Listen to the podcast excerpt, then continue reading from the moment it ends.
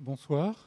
Euh, donc merci d'être venu euh, à, cette conférence et merci à l'ARB de nous avoir invités pour, euh, exposer l'expérience qu'on a en tant que chercheur et ingénieur à, IRSTEA.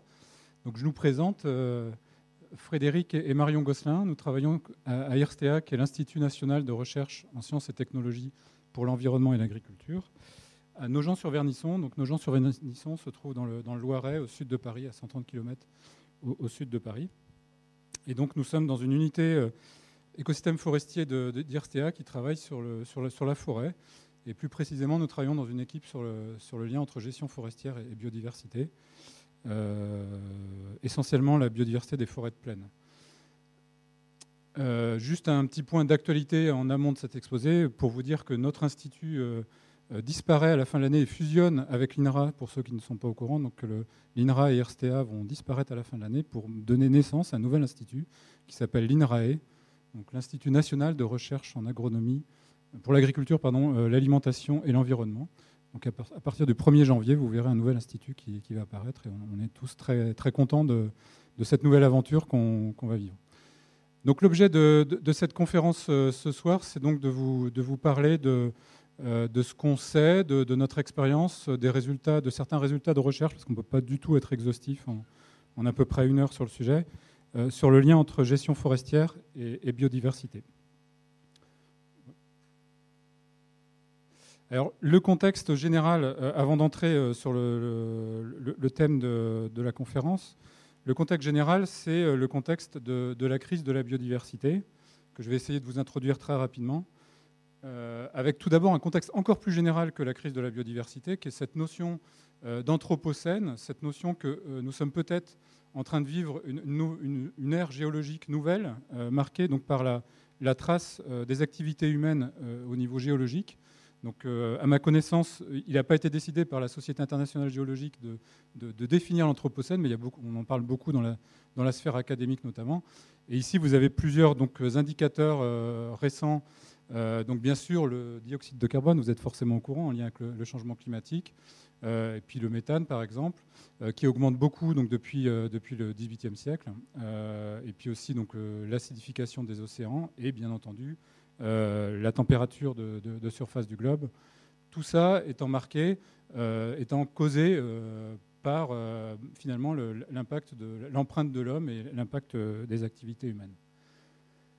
Euh, et quand on regarde donc euh, l'aspect durabilité de notre planète dans, cette, euh, dans, cette, dans ce contexte de l'Anthropocène, donc certains chercheurs avaient fait toute une analyse de tous les, tous les problèmes de, non-durabilité au niveau global, hein, au niveau de toute la planète. On n'est pas du tout au niveau de la France, là, au niveau de toute la planète.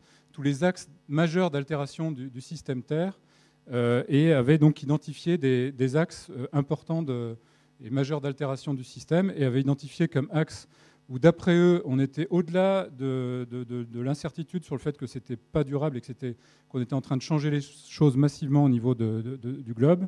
C'était euh, les flux biogéochimiques avec la, thématique du, de l'azote et du phosphore, ici. Et puis euh, les aspects euh, d'intégrité biologique de la biosphère, avec notamment le point qu'ils appelaient diversité génétique, mais qui en fait avait été approximé par le taux de disparition des espèces euh, actuelles. Et donc c'était ces deux points-là qui étaient majeurs, euh, le changement climatique étant, en tout cas à cette époque-là, mais il le mettait un petit peu en dessous en termes, d'importance pour ce qui est donc de l'altération du, système Terre.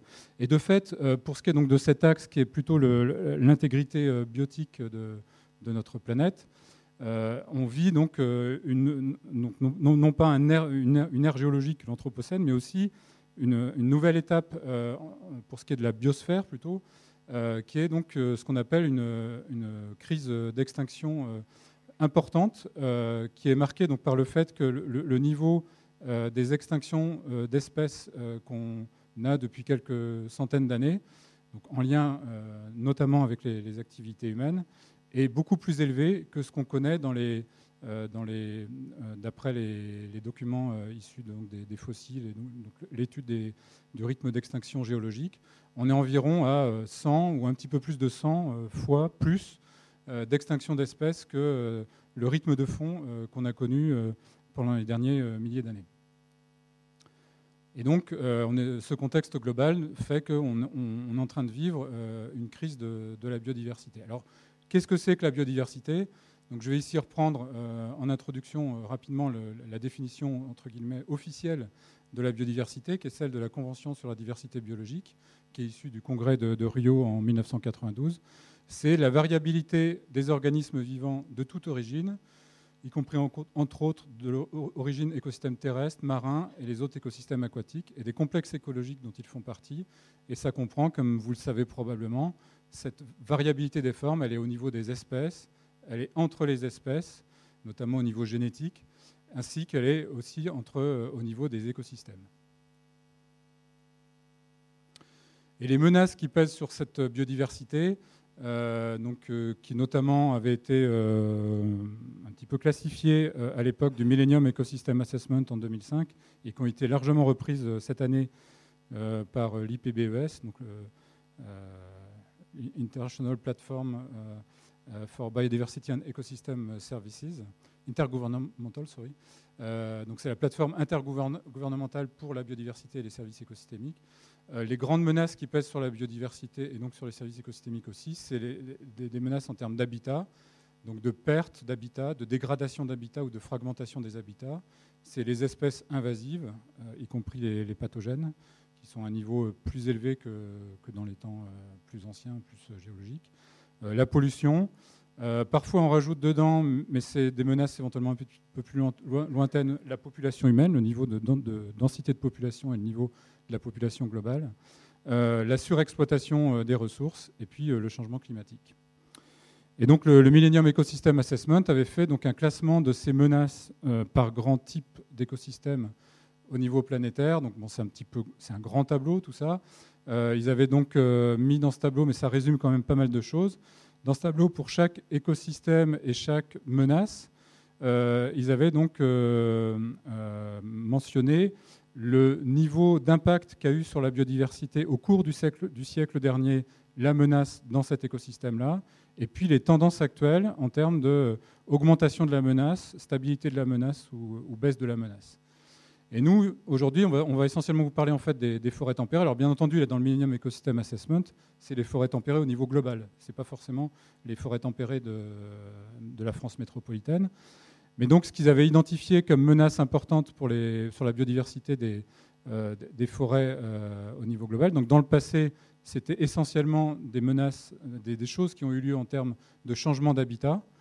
Euh, euh, et puis aussi un petit peu en termes donc, de pollution euh, et de surexploitation. Et pour, pour le futur, en fait, la menace de changement d'habitat était, d'après leur, leur, expertise, en train de baisser aujourd'hui, dans, dans, le présent, alors que le, changement climatique et les, les espèces ainsi, que la pollution étaient en augmentation, la surexploitation étant à un niveau stable. Euh, voilà, donc tout ceci pour vous dire quoi Voilà, il y, a toutes ces menaces qui pèsent sur ces écosystèmes. Nous aujourd'hui, on va plutôt euh, regarder deux, parties de ces menaces. On ne va pas vous parler beaucoup de changement climatique, ce sera plutôt éventuellement les questions. On ne va pas vous parler euh, d'espèces invasives. On va vous parler un petit peu, mais très pas directement en fait de, notions de surexploitation, mais pas directement. On va beaucoup vous parler de changement d'habitat, donc de perte d'habitat en partie, de qualité de l'habitat. Et on ne va pas vous parler beaucoup non plus de, pollution, donc on va plutôt s'axer là-dessus, mais c'est un petit peu pour vous euh, pour justifier en termes de menaces, en tout cas passées, que euh, l'aspect euh, habitat est un point important de, de menace sur la, biodiversité des forêts tempérées. Alors, juste un point, il y a eu une expertise qui a été faite l'an dernier par l'IPBES, mais au niveau régional Europe. Il me semble qu'ils étaient à peu près d'accord avec ça, voire plus alarmiste euh, que, le Millennium Ecosystem Assessment. Voilà, donc maintenant, toute cette introduction, c'est pour replacer dans le contexte la question de la biodiversité, donc dans le contexte de l'Anthropocène, de cette crise d'extinction, des grandes menaces qui pèsent sur la, biodiversité. Et maintenant, on va arriver au sujet un petit peu plus précis de la, conférence. Qu'est-ce que c'est? De quoi parle-t-on quand on parle de biodiversité en forêt, et notamment en forêt de France métropolitaine? Merci. Donc, à quoi ça ressemble la biodiversité dans nos, forêts de France métropolitaine? Donc, on a dit la biodiversité, c'est l'immense variété des formes de vie. Et le niveau le plus facile pour appréhender cette biodiversité, c'est déjà la diversité des espèces. Alors, en forêt, c'est d'abord bien sûr, on y pense en premier, c'est la diversité des espèces d'arbres. Euh, quelques chiffres, 136 hein, espèces, essences, c'est-à-dire espèces d'arbres en France métropolitaine, déjà 1300, euh, 10 fois plus dans les forêts tropicales de, Guyane. Mais ce n'est pas que ça, c'est aussi la diversité, par exemple, des mammifères, alors qu'ils soient gros ou petits, tout petits comme le muscardin ou, gros comme les cervidés, qu'ils soient connus ou méconnus. Parmi les plus méconnus, il y a là euh, cette chauve-souris, le murin de, Bechstein, qui est une des chauves-souris qui chasse exclusivement en, forêt, euh, qui soit fréquent, très fréquent, comme les cervidés, ou rare, comme euh, un exemple ici avec le, lynx qu'on a dans les Vosges par chez nous. C'est aussi la diversité des plantes, alors les plantes à fleurs, mais aussi les fougères, les mousses. La diversité des insectes, alors ça, ça, si on regarde en biomasse, les forêts, c'est essentiellement un monde d'insectes et de champignons. Euh, une idée de chiffre, hein, plus, de 10 000 insectes, plus de 10 espèces d'insectes dans nos forêts de France. Diversité des oiseaux aussi, dont certains rares, comme la, cigogne noire, qui est un oiseau nicheur euh, en forêt. Diversité des lichens. Là, je vous ai mis l'exemple d'un Lobaria pulmonaria, c'est un des lichens rares qui fait un peu rêver les, naturalistes.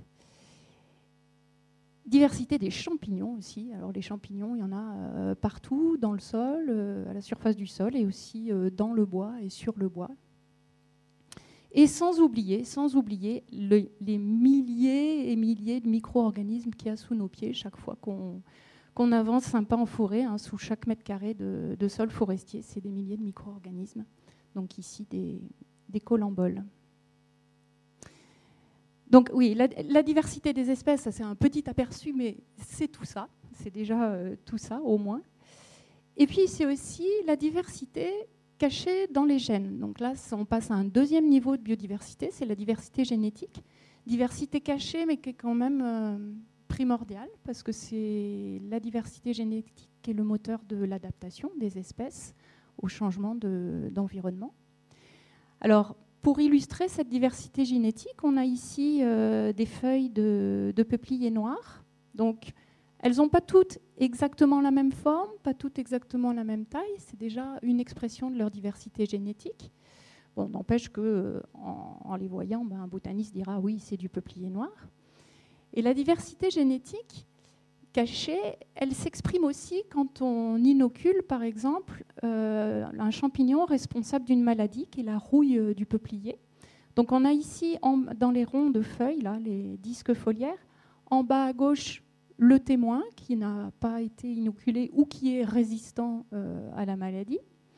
Et puis les autres feuilles issues d'individus de peuplier noir et qui montrent des degrés divers de sensibilité à la maladie. Certaines vont être très attaquées et d'autres moins.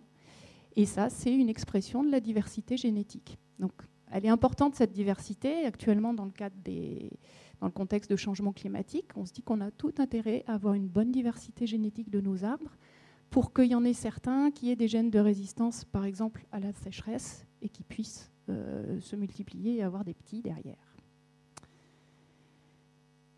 Encore un stade au-dessus, euh, un stade plus macroscopique, la biodiversité, c'est aussi la diversité des écosystèmes forestiers.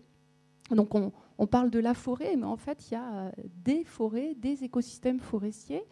Donc en France, c'est clair qu'on euh, n'aura pas les mêmes cortèges d'espèces dans le sous-bois, dans la canopée ou dans les sols, selon qu'on se trouve dans des chaînées de plaine dans des traits sapinières euh, bien mélangés, par exemple dans le Jura ou, en Auvergne, dans des sapinières de, montagne, dans des pineraies chaînées de plaine, et encore d'autres écosystèmes bien particuliers qui sont par exemple tous les écosystèmes méditerranéens, ici une pineraie de pin d'Alep. Donc ça c'est encore un autre niveau de biodiversité, la diversité des écosystèmes. Alors souvent dans les définitions on s'arrête là, mais il y a un quatrième niveau qui est celui qu'on appelle la diversité fonctionnelle et qui fait partie de la biodiversité. Dans un écosystème, chaque espèce euh, a des fonctions, joue un rôle euh, particulier. Et il est clair que si une fonction manque dans l'écosystème, eh ben, ça peut, en cascade, entraîner la disparition d'autres espèces ou d'autres fonctions. L'exemple le plus connu, c'est celui de la chaîne alimentaire. Et typiquement, euh, si, imaginons un, sol forestier très très tassé, dans lequel il n'y a plus d'oxygène parce que c'est trop tassé. Dans un sol comme ça, ben, les, organismes décomposeurs, tous les petits insectes, les bactéries, la faune du sol, eh ben, sont beaucoup moins abondants, donc assurent beaucoup moins la fonction de décomposition. Du coup, le sol est beaucoup moins fertile par effet ricochet, il y a moins d'éléments nutritifs pour nourrir les plantes herbacées, euh, les producteurs primaires, donc du coup moins de producteurs primaires, et ça, ça entraîne le déclin par derrière des consommateurs de ces plantes et puis des, prédateurs. Donc dans un écosystème, hein, tout, est lié et un écosystème gagne à ce que toutes les fonctions soient remplies, donc que, euh, a priori, toutes les espèces qui remplissent ces fonctions soient là. Alors là, j'ai parlé de la chaîne alimentaire, mais il y a d'autres fonctions dans l'écosystème forestier, par exemple euh, la fonction de cavicole. Les cavicoles primaires sont des, oiseaux qui creusent eux-mêmes leurs cavités dans les arbres. Et ils sont importants parce que derrière, il y a d'autres animaux qui peuvent réutiliser ces cavités pour nicher, et qui sont les cavicoles secondaires, mais qui eux-mêmes ne pourraient pas creuser eux-mêmes les cavités. Donc, par exemple, ici, le, le picmar, ça va être un, cavicole primaire, et puis la citelle, euh, elle est en cavicole secondaire. Et puis, il y a d'autres fonctions encore, euh, les pollinisateurs, les champignons symbiotiques qui font un, assemblage gagnant-gagnant avec les racines des arbres, euh, et tous les organismes qui sont facilitateurs dans la succession végétale, c'est-à-dire des espèces qui, par leur, présence, facilitent l'installation d'autres espèces. Par exemple, euh, dans le Ventoux, qui était complètement dénudé au siècle dernier, les forestiers ont replanté du pin noir, parce qu'il y avait ça qui, reprenait sur des sols calcaires euh, en, plein soleil. Et un siècle plus tard, à la faveur de la présence du pin noir, eh bien, il y a le hêtre et le sapin qui se sont réinstallés euh, en versant nord du Ventoux. Donc le pin noir a été un facilitateur pour l'installation du hêtre et du sapin. Alors, on a brossé un tableau rapide de ce que c'est que la biodiversité en forêt, donc on, voit maintenant de, quoi on parle. Et on va aborder euh, trois grands types de questions. D'une part, qu'est-ce qu'on sait de l'état et de l'évolution de la biodiversité en forêt? Ensuite, en quoi cette biodiversité est-elle sensible à la gestion forestière? Et enfin, comment est-ce qu'on peut adapter la gestion pour mieux préserver la biodiversité? Donc dans tout ce qu'on va vous raconter, on essaiera de faire le distinguo entre ce qu'on sait parce que on a des systèmes de suivi d'indicateurs qui nous donnent des chiffres sur euh, l'état et l'évolution de la biodiversité. Ce qu'on sait aussi parce qu'il y a des études scientifiques qui donnent des résultats et dont on peut faire la synthèse. Et puis on vous dira aussi ben, les questions qui restent en, suspens et euh, les lacunes à combler parce que c'est clair qu'on ne sait pas tout et qu'il y a souvent plus de questions que de certitudes. Alors, sur l'état et, l'évolution de la biodiversité en forêt, est-ce qu'on a des chiffres? Qu'est-ce qu'on en sait? Alors, on, peut dire que les forêts sont effectivement une réserve importante de biodiversité. Euh, et elles, hébergent une part importante et originale de la biodiversité. Alors, dans ce tableau, on a mis en regard le nombre d'espèces connues en France métropolitaine pour chacun de quelques grands groupes d'espèces, les mammifères, les oiseaux, les reptiles, etc. Donc on a quelques chiffres sur le nombre d'espèces connues à l'échelle du territoire euh, métropolitain. Et puis dans le cadre du milieu, on a la part des espèces qu'on rencontre en forêt par des espèces forestières. Alors les espèces forestières au sens large sont celles qu'on rencontre euh, en forêt, qui passent tout ou partie de leur vie, mais qu'on peut rencontrer aussi, qui peuvent se développer aussi en dehors de la forêt. Et puis, dans la colonne de droite, c'est la part des espèces strictement forestières, c'est-à-dire celles qu'on ne trouve qu'en forêt et pas ailleurs. Alors, on peut dire que les forêts hébergent une part importante de biodiversité parce qu'on euh, a quand même allez, entre 20, euh, 20 et en général plus de 20% des espèces de ces groupes qui sont des espèces forestières au sens large. Donc une espèce sur cinq pour ces groupes, elle est une espèce forestière. Et puis c'est aussi ben, une part originale de biodiversité parce que on a entre 10 et, allez, 10 et 30% des espèces euh, qui sont strictement forestières dans ces groupes. Donc on ne trouve vraiment que, que en forêt.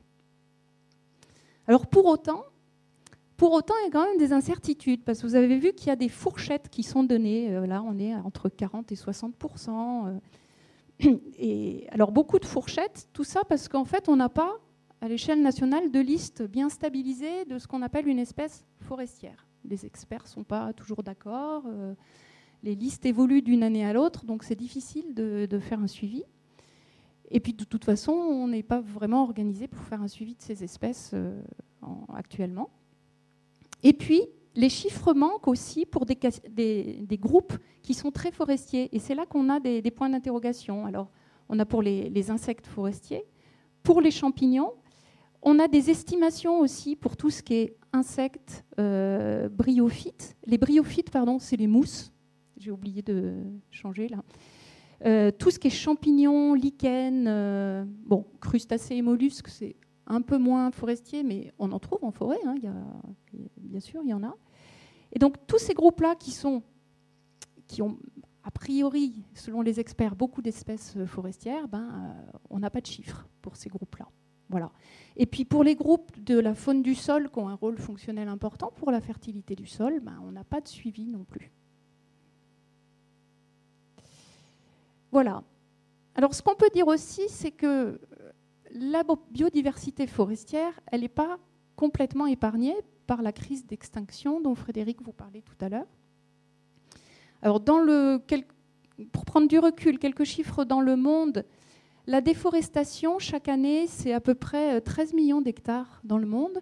13 millions d'hectares, c'est euh, à peu près 90% de la surface de nos forêts en France métropolitaine. Donc chaque année, c'est pouf, 13 millions d'hectares qui, qui s'en vont, qui sont déforestés.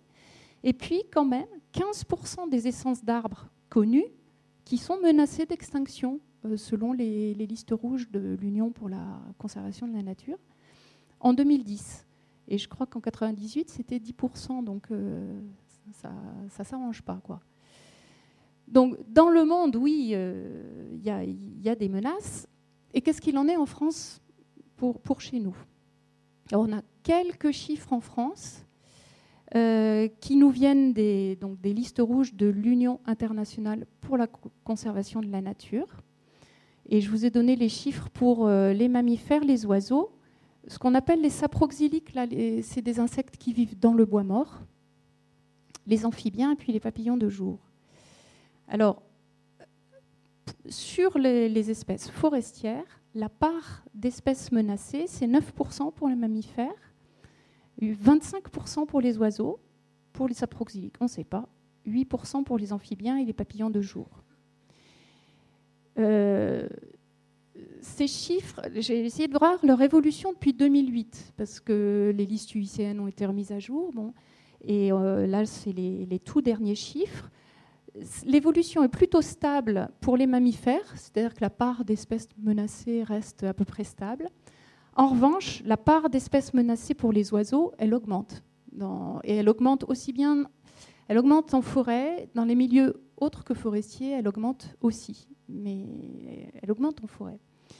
Euh, pour les saproxyliques, on ne sait pas, mais si on regarde chez nos voisins européens qui ont des livres rouges euh, nationaux, la part est estimée entre 20 et 50 de ces groupes d'espèces qui vivent dans le bois mort et qui sont menacés. Euh, l'évolution est stable pour les amphibiens et pour les papillons de jour, on n'avait pas de chiffres euh, assez anciens. Donc, ce n'est pas complètement alarmant, mais ça pose question quand même. Et le 25% pour les oiseaux, lui, il est quand même alarmant parce que 20, 25, 30% d'espèces menacées, c'est ce qui conduit globalement euh, au consensus sur le fait qu'il y a une crise mondiale d'extinction d'espèces. Alors, un exemple de suivi qu'on a en France, c'est le suivi mené par le Muséum d'histoire naturelle sur les populations d'oiseaux communs. C'est le stock suivi temporel, des oiseaux communs. Et alors, euh, le muséum a mis en place ce suivi à partir de, 1989. et jusqu'à jusqu'à récemment, ça continue. Alors ce qu'on voit, c'est que euh, globalement, en, la courbe noire, les espèces généralistes augmentent en abondance. La courbe verte, ce sont nos espèces forestières. On voit qu'elles ont eu un gros déclin avant les années 2000, et puis il y a une stabilisation quand même depuis les années 2000. Euh, euh, idem un peu pour les espèces de milieux bâtis, mais quoique ça, ça diminue encore et les espèces de milieux agricoles qui, elles, connaissent un déclin, euh, une tendance au déclin euh, continue. Voilà, donc on, sent qu'en forêt, il se passe quelque chose là au niveau des années 2000, mais on n'a pas d'explication. Ça, c'est juste le suivi de l'abondance de ces espèces. On ne sait pas à quoi est due euh, l'évolution. Voici là-dessus. Ah ben c'est encore moi qui parle là. Voilà. Alors on passe à l'autre partie. en quoi euh, cette biodiversité est-elle sensible à la gestion forestière? On va faire plusieurs focus parce qu'il y a eu plein d'études scientifiques sur des pratiques de gestion forestière et leur impact sur la biodiversité. Le premier focus, je vais vous parler d'une étude qu'on a menée dans les années 2014 euh, euh, jusqu'à maintenant, où on a comparé la biodiversité dans des forêts exploitées et avec leurs équivalents dans des forêts en réserve intégrale, des forêts non exploitées, donc en, évolution naturelle. Alors, pour euh, introduire ça, un petit rappel sur le cycle sylvicole, donc dans la tradition euh, forestière, dans la culture forestière française, hein, on, a, on, a, la maxime euh, imiter la nature, hâter son œuvre. Et donc, dans le cycle naturel, ben, on part d'un semis euh, qui grandit, ça fait des petits arbres, ensuite des arbres adultes. Euh, là, c'est l'exemple d'un chêne qui atteint 200 ans, et puis à 400 ans, il commence à, se déplumer un peu parce qu'il devient un peu vieux. Et puis, mais il peut aller quand même jusqu'à 800 ans, et puis euh, mourir de sa belle mort, s'écrouler, et à la faveur de, de la trouée ainsi créée, il y a de la lumière qui arrive au sol, et d'autres semis peuvent euh, germer et le cycle continue. Et alors ce qu'on fait euh, dans la gestion forestière, c'est qu'en général, on tronque le cycle, puisque arrivé à un âge qu'on considère être euh, l'optimum économique, on coupe les, arbres adultes pour les, régénérer, pour retourner assez rapidement à des jeunes arbres parce que c'est voilà, un optimum euh, économique à, ce moment-là. Et puis pour éviter euh, d'avoir à récolter des arbres dépérissants dont la valeur du bois serait dépréciée. Donc le cycle sylvicole, il s'inspire du cycle naturel, il limite, mais il le tronque. Et très schématiquement, ce que fait la sylviculture, c'est qu'elle coupe des arbres, elle les exporte, ça mime un peu des, perturbations naturelles, hein, comme euh, une tempête, un feu, euh, une trouée. Euh, mais par conséquent, en faisant ça, elle tronque le cycle, c'est-à-dire que les, les, stades sénescents, en général, sont moins présents dans les forêts exploitées. Et puis les stades pionniers sont peu présents aussi parce que la sylviculture tend à accélérer la, régénération dans les tout jeunes peuplements, dans les semis. On va assez rapidement favoriser les essences commerciales et couper des essences pionnières comme les bouleaux, les sorbiers, les choses comme ça. De même, euh, la sylviculture, on, procède par des coupes d'éclaircies, hein, c'est comme, les radis dans le potager, on, en enlève quelques-uns pour que ce qui reste grossisse. C'est pareil en forêt avec les arbres. Mais dans les coupes d'éclaircies, on, laisse sur place en général les plus beaux individus, les mieux conservés, parce que c'est eux qui feront des petits ensuite. Et du coup, ça, ça joue aussi sur euh, la diversité génétique des, peuplements, puisque quand on sélectionne certains arbres, et ceux qui sont un peu tarés, un peu tordus, euh, eh ben on les coupe, mais sans savoir si, par exemple, euh, ça ne serait pas ces arbres-là qui auraient des gènes de résistance à la sécheresse, par exemple. Euh, en sélectionnant les individus les mieux conformés, on élimine, comme je disais, les arbres un peu tordus, un peu vieux, donc tous les arbres qui portent des cavités, du bois mort, des grosses branches, et qui sont des arbres intéressants, on va le voir tout à l'heure, parce que tout ça, c'est des micro-habitats dans lesquels vivent beaucoup d'espèces inféodées à la forêt. Et puis la sylviculture, elle se mécanisme, et ça, ça, influence aussi les sols, par, par exemple, le tassement des sols à cause des, engins et la diversité biologique dans les sols. Et tout ça, bien sûr, ça a des effets possibles sur les espèces et sur les, habitats de ces espèces. Alors, donc je vous, disais, le premier focus, on a comparé euh, en France des réserves intégrales avec leurs équivalents dans des forêts exploitées. Nos réserves intégrales euh, avaient au moins 20 ans de non-exploitation, hein, ça c'était pour les plus jeunes réserves, et pour les plus vieilles, c'était celle de Fontainebleau, on avait euh, à peu près 150 ans de non-exploitation. Et on les a comparés dans des milieux comparables, hein, avec des, forêts exploitées classiquement, gérées classiquement. On a regardé les différences en matière de, structure de, la forêt, c'est-à-dire le, nombre d'arbres, la taille, la présence de gros, de vieux arbres, le volume des arbres, les quantités de bois mort dans le peuplement. Et on a regardé les différences en matière de biodiversité, donc de diversité d'espèces, là, pour sept grands groupes, on a fait ça pour les plantes vasculaires, les mousses, les champignons lignicoles, les chauves-souris, les insectes coléoptères du bois mort, les carabes et les oiseaux. Alors qu'est-ce qu'on a trouvé euh, dans cette comparaison? Bah, Déjà que la mise en réserve a des, effets euh, forts et bien, significatifs, bien nets sur la forêt, avec notamment une plus grande densité, plus d'arbres. On, on, gagne là alors euh, en vert, c'est les zones exploitées, en bleu, les zones en réserve. Et quand on regarde le nombre de tiges par hectare, bon, on voit qu'en réserve, on a en moyenne 22% euh, d'arbres euh, en plus par hectare. Et on a fait pareil, là je donne l'exemple avec le volume de bois mort en mètres cubes par hectare.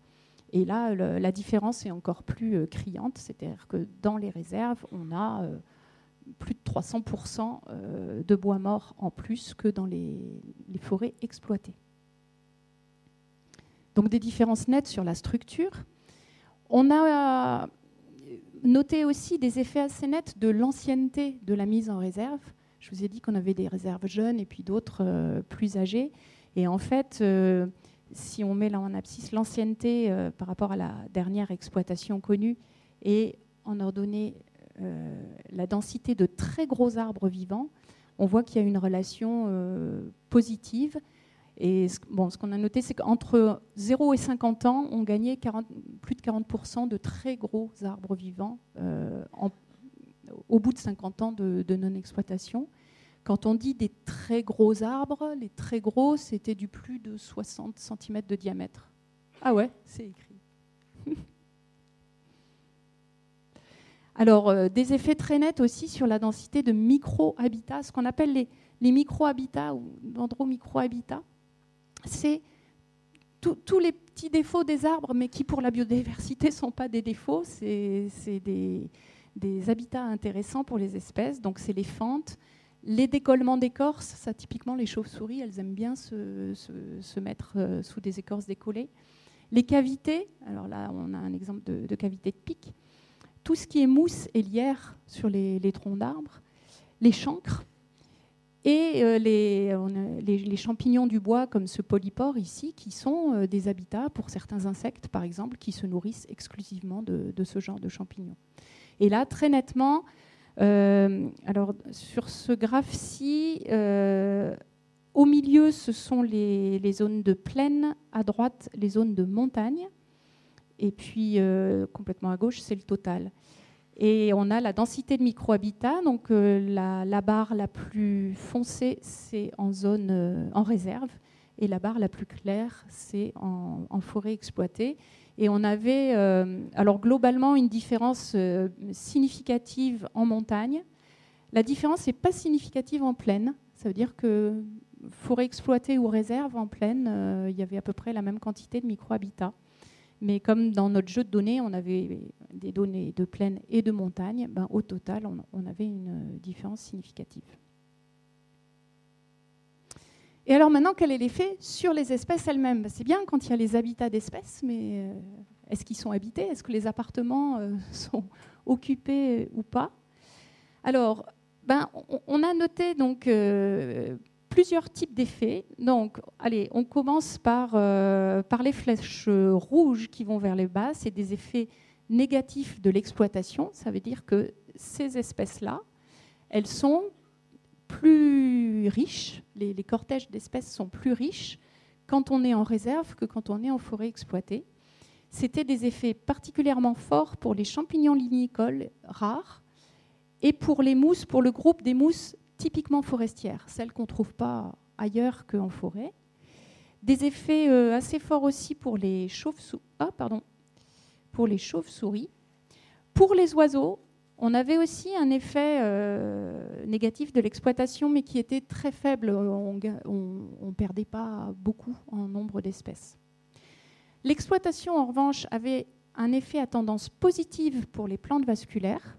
Et ça s'explique, et, ça rejoint en fait ce qu'on a trouvé là en France, ça rejoint complètement les résultats qu'on avait eus en faisant une analyse de la bibliographie scientifique à l'échelle européenne et mondiale. Donc un effet positif de l'exploitation sur les plantes vasculaires, tout simplement parce que l'exploitation par les éclaircies, par les coupes de régénération, ça met la forêt en lumière et les vasculaires, elles aiment bien, elles se développent à la faveur de la lumière. Mais pour notre cas français, c'était des effets très faibles et non significatifs. Et puis pareil, des effets non significatifs, et ça, ça nous a étonnés, sur les coléoptères du bois mort, avec une tendance plutôt positive de l'exploitation en plaine, plutôt négative en montagne, mais c'était des effets euh, statistiquement non significatifs, ce n'était pas constant, constant. Mais ça nous a étonné de ne pas trouver d'effets significatifs, par exemple, pour les coléoptères du bois mort, sachant qu'il y a une bibliographie là-dessus euh, importante qui dit que, euh, en général, les réserves sont plutôt favorables. Donc voilà les effets sur le nombre d'espèces.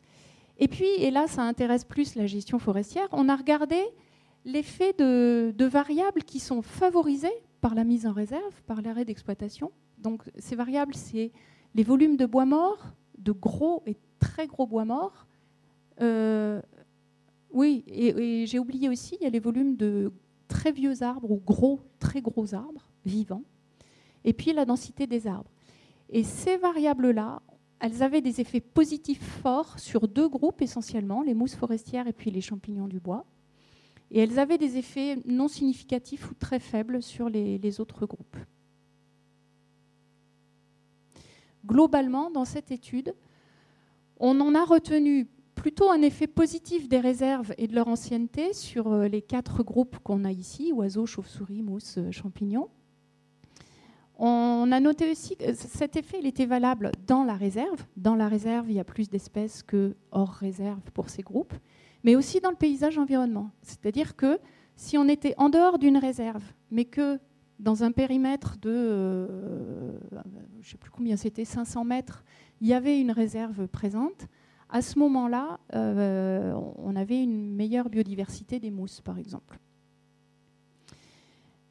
Et puis, donc, des effets positifs sur ces groupes-là, mais donc pas sur tous les groupes. En revanche, on n'a pas noté d'effets complètement négatif sur les autres groupes, sauf pour les, plantes vasculaires, mais où ce n'était pas significatif. On en retient que ben, qui dit biodiversité dit variété. Donc euh, tous les groupes d'espèces ne régissent pas pareil euh, à la gestion et, donc il n'y a pas de réponse toute faite. Et puis l'étude confirmait quand même l'intérêt de certaines pratiques de gestion pour, euh, comme le fait de garder du bois mort ou des gros et vieux arbres, au moins pour une partie de la biodiversité. Et pour le deuxième focus, c'est Frédéric. Voilà, donc on, a commencé par quelque chose, une vision très large de la gestion, c'était donc euh, exploité, euh, non exploité. le deuxième focus va être aussi sur quelque chose de relativement large, c'est le mode de traitement. Euh, donc je vais vous expliquer un petit peu ce que c'est, et notamment le, débat sur le type de, donc de régénération, donc de, conduite des peuplements d'arbres, et notamment de futaies régulières, futaies irrégulières, ce que je vais dire va plutôt s'appliquer aux, forêts feuillues euh, de plaine. Euh, pour vous expliquer un petit peu ces modes de traitement, euh, le mode de traitement, on va dire plutôt dominant historiquement dans le passé dans nos écosystèmes de feuillus de plaine, c'était le, taillis ou futet, qui donc avait finalement deux, cohortes, deux types d'arbres qui étaient gérés des arbres qui étaient euh, gérés en taillis. Donc vous voyez ici les, brins d'arbres ici euh, qui étaient euh, donc gérés pour, donc avec plusieurs brins par arbre qui était coupé. Et après, le, mécanisme, c'est que lors de la coupe et de la mise en lumière, ces essences-là sont capables de, redonner de nouveaux brins d'arbres par reproduction végétative. et donc, on, récolte du bois de cette manière sur cette partie de, la forêt. Et donc, l'autre partie, c'est la futaie, qui sont les arbres en verre, qui eux sont aussi pour partie coupés, mais pas complètement euh, pendant la, coupe de, de Thaïs ou futaie. Et eux se régénèrent par euh, euh, reproduction sexuée, donc par ce qu'on appelle la futaie.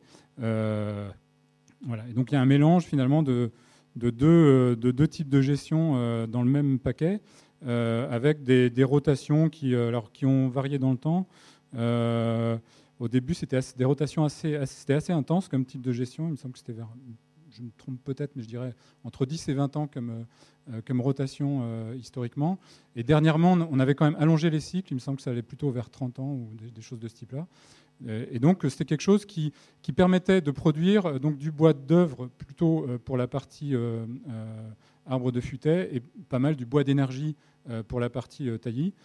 et qui, qui, correspondait aux besoins de la société à l'époque, parce qu'on avait, c'était notamment c'est vraiment donc 100 euh, ans, 200 ans, 300 ans en arrière. C'était pour partie avant la révolution industrielle. Et l'une des, sources d'énergie importantes à cette époque-là pour la société, c'était le bois. Et le, bois de taillis euh, servait en partie à ça. Et donc toute la problématique de, gestion des forêts de plaine euh, donc depuis 100, 200 ans, en partie, hein, j'exagère un petit peu, mais en partie, c'est une problématique de transition, c'est-à-dire qu'on passe de ce mode-là vers d'autres types de gestion. Le premier mode, euh, c'est la gestion en futaie régulière, où là, vous voyez, euh, la partie taillis a disparu. On, ne, reproduit pas donc, des arbres en taillis euh, qu'on va couper pour reproduire différents brins par reproduction végétative. Ici, on va avoir uniquement de la reproduction sexuée. alors, soit par semi-naturel, ce qu'on appelle des semenciers, donc des arbres qui sont laissés sur place ou qui sont dans le paysage pour donner des graines et pour reproduire un nouveau peuplement. Euh, et puis donc petit à petit, on conduit euh, le peuplement. Euh, Marion vous en a parlé par éclaircie, un petit peu comme les radis. Elle vous a dit bon voilà, c'est un petit peu ça. ici, et puis petit à petit, on arrive à la fin à donc une récolte de 100, 200 arbres de, bonne qualité qui sont l'objectif principal, mais il y a aussi toute la production pendant le, cycle de, de qui, produit aussi du bois. Donc ça, c'était, et c'est, donc il peut y avoir un mode de reproduction euh, par semencier naturel entre guillemets, et ça peut aussi être fait ce mode-là par euh, plantation. Donc il y, a, deux, euh, deux, modes possibles de, conduite de la futaie régulière. Et donc le dernier mode que j'ai, qui en gros la futaie irrégulière, où là on va aussi finalement avoir uniquement de la futaie, on va plus avoir de taillis en tant que tel. On va aussi avoir de la reproduction sexuée, mais là dans la futaie irrégulière, on va euh, euh, faire ces coupes de manière plus petite que dans la futaie régulière. On va avoir un mélange des classes d'âge euh, un peu partout, en permanence, dans, dans, toutes les parcelles. Et donc, on va avoir une forme de stabilité du peuplement. Là où, évidemment, quand on regarde un endroit donné, le peuplement passe par un stade très jeune, puis après vieillit. Et c'est uniquement au niveau du paysage qu'on a une forme d'équilibre en, en futaie régulière. Alors donc pour vous illustrer un petit peu ça, nous on, avait étudié, euh, donc c'était pas très loin d'ici, c'était en, Brie francilienne euh, cette problématique. On l'avait aussi étudié à, Montargis, euh, à côté de, notre centre d'études. Donc des peuplements issus de, de Thaïs ou ici. bon, on voit pas très bien la forme des houppiers là, des, chênes, mais donc ils ont une forme de, de houppier plutôt caractéristique des, des Thaïs ou la futaie régulière, donc avec ses différents stades. Donc ici la coupe d'ensemencement, ici plutôt goli et puis ici, des perchis, euh, donc c'est les premiers stades de, la futaie régulière. Et puis donc, on avait aussi euh, trouvé en brie francilienne euh, des, des, forêts qui étaient menées soit explicitement en futaie irrégulière, soit qui ressemblaient à de la futaie irrégulière. Donc la question qu'on s'était posée, c'était bah, finalement les espèces qu'on étudie, qu'est-ce qu'elles préfèrent entre ces différents types de gestion? Alors, on a un a priori favorable globalement, à la fois d'un point de vue scientifique et aussi, je pense, dans la société, pour euh, la futaie irrégulière, euh, pour plusieurs raisons. D'abord parce que les premiers résultats en écologie euh, qui ont été publiés sur le sujet, c'était notamment les résultats, des résultats américains dans les années 60, notamment MacArthur, qui a été un chercheur qui a été assez productif sur cette thématique-là, a beaucoup montré que finalement, la diversité locale en espèces d'oiseaux semblait euh, pas mal relié à la diversité verticale du peuplement. dans différentes situations. Et c'est des résultats qui ont été aussi retrouvés après en France et dans d'autres contextes. Et en gros, l'idée qui en ressortait, c'était que les oiseaux et la diversité locale des espèces d'oiseaux étaient plutôt reliés à cette donc, diversité en strates verticales, qui était plutôt favorisée a priori par la futaie irrégulière, que par exemple aux essences, au mélange d'essences ou à des choses de ce type-là. Le mécanisme était plutôt euh, des diversifications de niches, donc des oiseaux qui pouvaient nicher aux différentes hauteurs, éventuellement profiter de ressources aux différentes hauteurs, et ainsi de suite.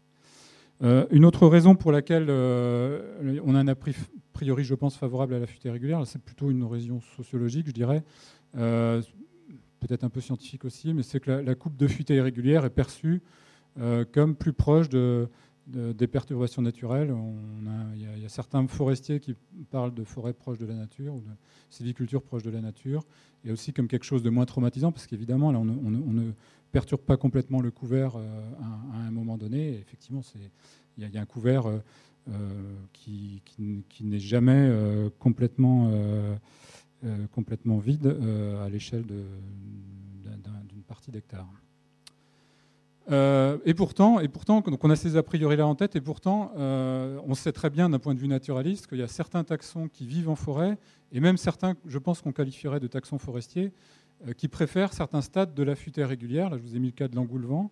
l'engoulevent, si vous lui proposez une, une forêt uniquement en futaie régulière, il aura du mal à trouver sa niche et, à développer son cycle de vie, alors que des stades comme les, les coupes d'ensemencement et peut-être les fourrés, mais peut-être plus les coupes d'ensemencement, seront a priori des, milieux qui lui conviendront tout à fait. C'est juste un exemple, mais il y, a, pas mal d'espèces finalement qui, fonctionnent comme ça. Et puis de fait, euh, euh, il y a des collègues allemands qui ont mené une étude sur le sujet. Donc c'est un petit peu compliqué, je vous expliquer ces résultats, où ils ont donc regardé euh, ce qui se passait en futaie régulière et en futaie irrégulière. Donc sur un système, je crois, il me semble que c'était en hêtraie. Euh, dans un contexte de forêt de plaine, euh, et où ils ont étudié vraiment beaucoup de groupes euh, d'espèces, encore plus que nous dans GNB. Donc les, chrysopes, les bactéries, les champignons ectomycorhiziens, les linicoles, enfin bref, un paquet d'espèces, je ne vais pas tous les passer en revue. Et ils ont étudié l'abondance de ces espèces, la diversité locale, c'est ce qu'on appelle la diversité alpha, la diversité, de, les différences dans l'espace de composition entre espèces, ce qu'on appelle la diversité bêta, et ce qu'on appelle la diversité gamma, c'est la diversité de tout le paysage. Et ils ont trouvé, euh, globalement, que si on regarde ces petits chiffres en haut, on voit que l'abondance finalement est très, stable entre futaie régulière et irrégulière. On a juste une baisse de moins 1% euh, en futaie irrégulière par rapport au régulier, mais ce n'est pas du tout significatif. Ils ont trouvé par ailleurs que si on regarde l'ensemble des résultats, la diversité locale de même euh, est semblable entre futaie euh, irrégulière et régulière et ce n'est pas significatif non plus. Par contre, quand on commence à regarder la diversité bêta, on a un petit peu moins de diversité, euh, donc de différence entre les, parcelles en, irrégulier qu'en régulier, ce qui est logique, comme je vous l'ai dit. Il y a des stades plus, choses plus tranchées en, régulier qu'en irrégulier.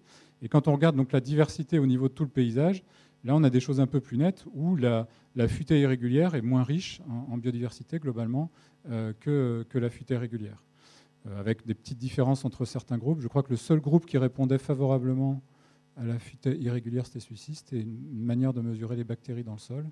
Et euh, les autres qui étaient significatifs étaient plus riches en, biodiversité forestière. Alors vous me direz oui, bien entendu, mais ça c'est parce qu'ils avaient étudié l'ensemble des espèces, pas que les espèces strictement forestières.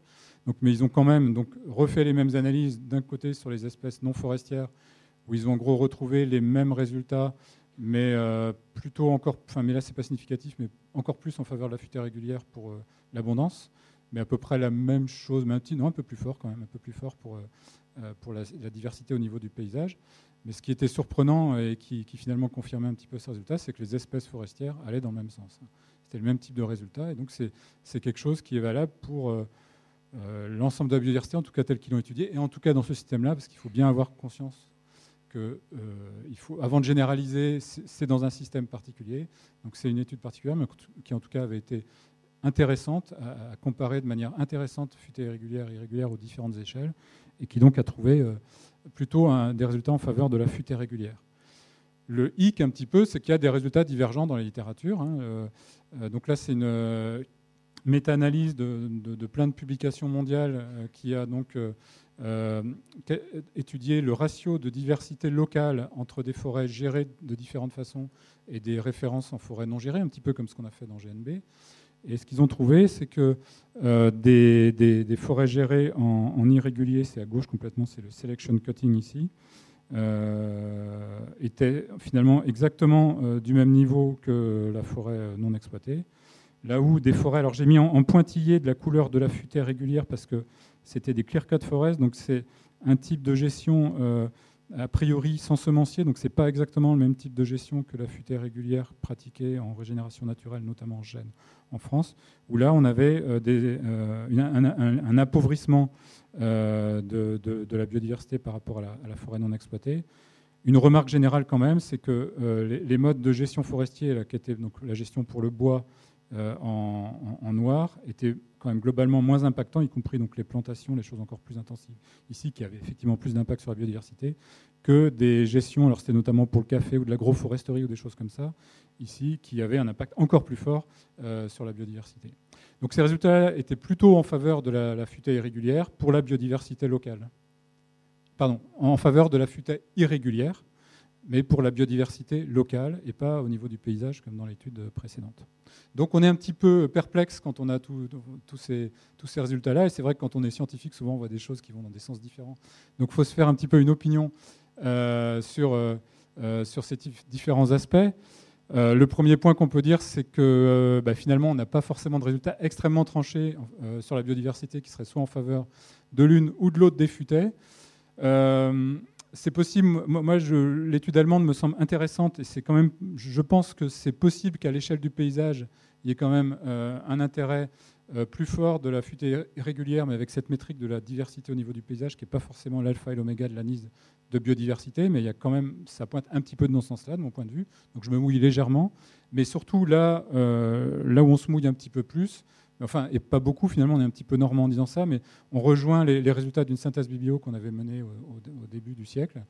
Euh, surtout, il y a un intérêt probable de pratiquer les deux types de gestion dans les paysages.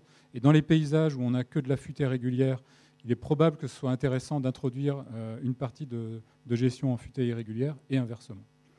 Voilà. et, alors, maintenant, la question, c'est qu'est-ce qu'on a en France dans nos forêts en termes de, de structure régulière ou irrégulière. Alors, ce n'est pas exactement le type de gestion euh, tel que voulu par le gestionnaire, c'est plutôt ce qui en ressort en termes de structure dans les parcelles forestières. Et ça, c'est l'inventaire forestier euh, qui produit ces, résultats-là. Et ce qu'on voit, c'est donc depuis les années 80, on a une augmentation de la part de, la futaie régulière, euh, de la surface, pardon, de la surface de la futaie régulière en France. On a une certaine stabilité du mélange futaie-taillis, euh, une baisse du taillis tout seul. Euh, et pour ce qui est donc de la futaie irrégulière qui est ici, bah, une certaine stabilité en fait. Et finalement à un niveau euh, pas très élevé. Hein. Donc si on appliquait un petit peu les préceptes que je vous dis tout à l'heure, d'essayer de, mélanger un petit peu plus les deux types de gestion dans les différents territoires en France, il est probable que ça vaudrait le coup de, faire un petit peu plus d'irrégulier là où il n'y en a pas assez dans, les territoires, mais sans du tout avoir le discours de dire on va faire de l'irrégulier partout. Euh, l'idée, c'est pas de dire il faut généraliser un mode de traitement par rapport à un autre, plutôt complémenter euh, un mode de gestion dominant dans le paysage par un autre mode de gestion, parce qu'on a des idées de mécanismes sur quelles espèces devraient être favorisées d'un côté par la futaie irrégulière, de l'autre euh, par la futaie régulière. Et donc, pour les différents types de forêts, on voit que donc, la, forêt domaniale, donc la forêt de propriété de l'État, est majoritairement en futaie régulière. Euh, la, forêt privée euh, beaucoup moins en proportion. Euh, la futaie irrégulière est plutôt dans les autres forêts publiques, notamment les, forêts communales, peut-être aussi une partie de régionale et, compagnie. un petit peu plus en forêt domaniale qu'en privé. et donc le, restant de mélange futaie, taillis est plutôt en forêt privée et, en autre forêt publique. Donc on, voit que la forêt domaniale, mais je pense que c'est connu, c'est un discours, c'est une volonté politique hein, de, l'Office national des forêts de faire cette conversion du taillis sous futaie vers la futaie régulière. Et de fait, on voit les résultats ici dans, la proportion. Voilà pour ce deuxième focus. Maintenant, on va aller un petit peu plus précis euh, pour le troisième focus. C'est euh, on rentre dans la parcelle et on va aller voir les essences euh, d'arbres qu'on a dans la parcelle. Donc là, si je reprends un petit peu le comparatif de tout à l'heure, la question c'est est-ce que mon espèce va privilégier des, peuplements purs ici de chênes ou des peuplements relativement purs, un petit peu moins de pins donc ça c'est la forêt d'Orléans, tout ça, ou des peuplements mélangés chêne-pin, éventuellement avec d'autres essences. Alors là, pareil, on a, on a un a priori plutôt favorable au mélange d'essences d'un point de vue biodiversité. Il y a d'autres points de vue hein, que biodiversité dans l'affaire. Euh, d'une part, c'est un petit peu le même mécanisme que pour la structure verticale. Euh, mélanger les essences, ça permettrait de diversifier les niches des espèces euh, et donc d'avoir soit plus de ressources, mais surtout une plus grande diversité de ressources et, d'habitats. et puis donc, on, a aussi une forme de perception que les peuplements monospécifiques sont liés à un contrôle plus grand par le forestier de l'écosystème ou sont perçus comme tels. Et donc il y, a, ces deux raisons qui, nous poussent plutôt à, privilégier le, mélange d'essences, euh, notamment pour la biodiversité. Alors là, une étude qu'on a menée justement dans ces peuplements de, de, la forêt d'Orléans, où on a comparé donc des, peuplements euh, en chêne pur avec des peuplements en pin pur et donc des peuplements euh, mélangés. Euh, sur le, nombre d'espèces de mousses, les bryophytes. Et donc, ce qui a été trouvé, c'est que entre chêne pur et le mélange des deux, il n'y avait pas de différence significative. Par contre, pour les espèces épiphytes, donc celles qui sont sur les arbres, par contre, pour les pins purs, on avait beaucoup plus de biodiversité en, chêne pur qu'en pin pur. pour les espèces au sol, on avait bah, finalement les mêmes types de résultats. Euh, et puis, euh, bah, toutes espèces confondues, oui, c'était finalement un peu la même chose. L'épineret était pauvre globalement. Euh, et après, quand on regarde les résultats de, la recherche, donc en termes de méta-analyse de différents types, bah, globalement, on ne trouve pas d'effet extrêmement net du mélange local d'essences avec donc la biodiversité des plantes, des mousses et du sol. Il y a plusieurs études qui, ont, qui ont pointé dans ce sens-là. Par contre, on trouve cet effet euh, avec des, idées de mécanismes en plus pour la diversité des oiseaux et des champignons euh, ectomycorhiziens. Euh, voilà, donc ça c'est un, point important. On rejoint un petit peu la conclusion de GNB tout à l'heure que la biodiversité c'est pas pas une réponse unique. Il faut bien prendre en compte les différents types groupes d'espèces. et une autre chose qui est ressortie aussi de ces études, c'est qu'il n'y a, pas que le mélange d'essences qui est important pour le choix des essences par le forestier. Il y a aussi l'identité des essences. On a bien vu tout de suite que le chêne le chêne contre le pain, ben, c'est l'identité de l'essence. Et c'était finalement presque un des effets euh, forts de, l'étude. Ben, ça, on l'a retrouvé dans pas mal d'études euh, dans la bibliographie. Euh, les caractéristiques des essences, est-ce que c'est des essences pionnières, post-pionnières, dryades? Est-ce que c'est des essences qui laissent passer la lumière ou qui au contraire stoppent beaucoup la lumière? La caractéristique de leur litière, est-ce que leur litière se décompose vite ou pas? Le contenu en nutriments des feuilles et ainsi de suite aussi éventuellement les caractéristiques des racines. Tout ça, c'est des choses qui sont importantes euh, pour l'impact sur la biodiversité des plantes et du sol. Et aussi, on insiste pas mal sur le fait que c'est aussi l'abondance des essences, des différents types d'essences, qui euh, finalement est quelque chose qui, explique bien mieux euh, la diversité notamment des plantes du sous-bois que le mélange d'essences. Et ça, on l'a trouvé dans, plusieurs, travaux. Alors des pistes pour aller plus loin. Euh, donc, euh, dans d'autres études, on a, montré que finalement cette relation entre les essences, l'abondance des essences, euh, leur richesse, des, variables de ce type-là, et la biodiversité floristique, finalement, n'était pas constante en fonction des caractéristiques du milieu. ça, on l'a montré notamment dans les Alpes et, dans le Jura sur la base des, données de l'inventaire forestier. Euh, et notamment, on avait des relations complètement différentes suivant qu'on était en versant sud, donc euh, plus ensoleillé, ou en versant nord euh, des, montagnes, ou alors si on était sur des milieux acides ou moins acides. Donc il y a une grosse une variation assez importante de cette relation en fonction des caractéristiques écologiques. Donc il ne faut pas s'attendre à avoir forcément une relation constante. Et une étude intéressante qui a été faite par des collègues allemands, encore une fois, euh, ils ont encore repris euh, l'échelle du paysage pour voir s'il n'y avait pas des relations plus fortes avec la biodiversité à l'échelle du paysage qu'à l'échelle locale. Et effectivement, c'est ce qu'ils ont trouvé. Ils ont, trouvé qu'il euh, y avait plus de, de gradients de biodiversité à cette échelle-là qu'au niveau de la diversité locale, avec donc des, des mélanges optimum différents suivant les types de mélanges. Ici, c'est être pain. Vous avez ici le être pur, le pain pur, ici le mélange des deux Pareil, N peint ici dans une autre région. ici, c'est être Douglas, être épicéa et être épicéa. Et vous voyez que les mélanges optimaux, qui sont les petits points jaunes, étaient finalement des mélanges qui n'avaient pas de peuplement mélangé localement dans leur composition. C'était soit une des deux essences pures comme étant finalement la meilleure en termes de biodiversité régionale, ou des mélanges entre les deux essences euh, pour le, le, hêtre et le pin. Ça, c'est pour la flore vasculaire, donc euh, les plantes euh, du sous-bois classiques. Et pour les bryophytes, donc les mousses en, haut et les lichens en bas, on avait à peu près le même type de résultat, mais pas, pas exactement dans le même sens. Toujours la même chose que finalement le mélange local en essence, finalement, n'apportait pas grand-chose au niveau du paysage et que c'était il fallait, enfin, si on voulait optimiser la biodiversité, si ces résultats sont bons pour optimiser la biodiversité, il faudrait plutôt raisonner en termes de mélange de peuplement pur euh, à l'échelle du paysage. Donc c'est des résultats intéressants voilà, qui pointent du doigt cette autre métrique du, mélange que simplement le, mélange local. Euh, et donc ce qu'on peut en conclure, c'est quand même euh, ce mélange local d'essence a un effet effectif et positif pour une partie de la biodiversité, mais une, une partie seulement. Donc on a évoqué les oiseaux, on a évoqué les champignons mycorhiziens.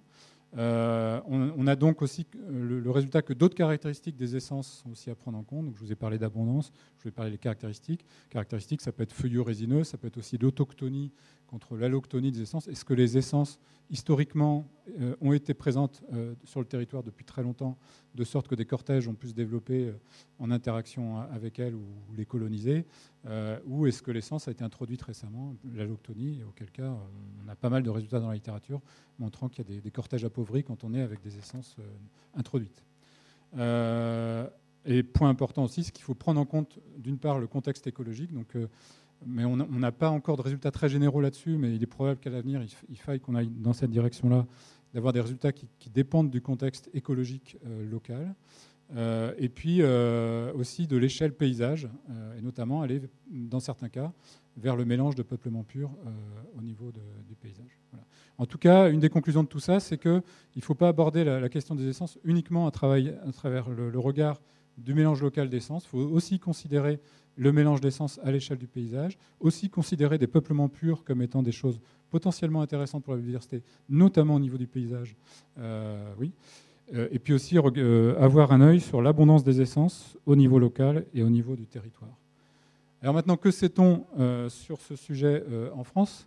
Donc on a en France, toujours à, travers les, les, données de l'inventaire forestier, des infos sur le, mélange, le nombre d'essences locales relevés par l'inventaire dans leurs dans, relevés euh, locaux euh, qui pratiquent sur toute la France. Et on a quand même globalement des, donc 8% de, de, nos forêts qui sont avec une seule essence, 11% avec deux essences, et puis après ben, ça augmente. Et on a donc par exemple 9% des forêts qui sont avec sept essences dans les relevés de l'inventaire.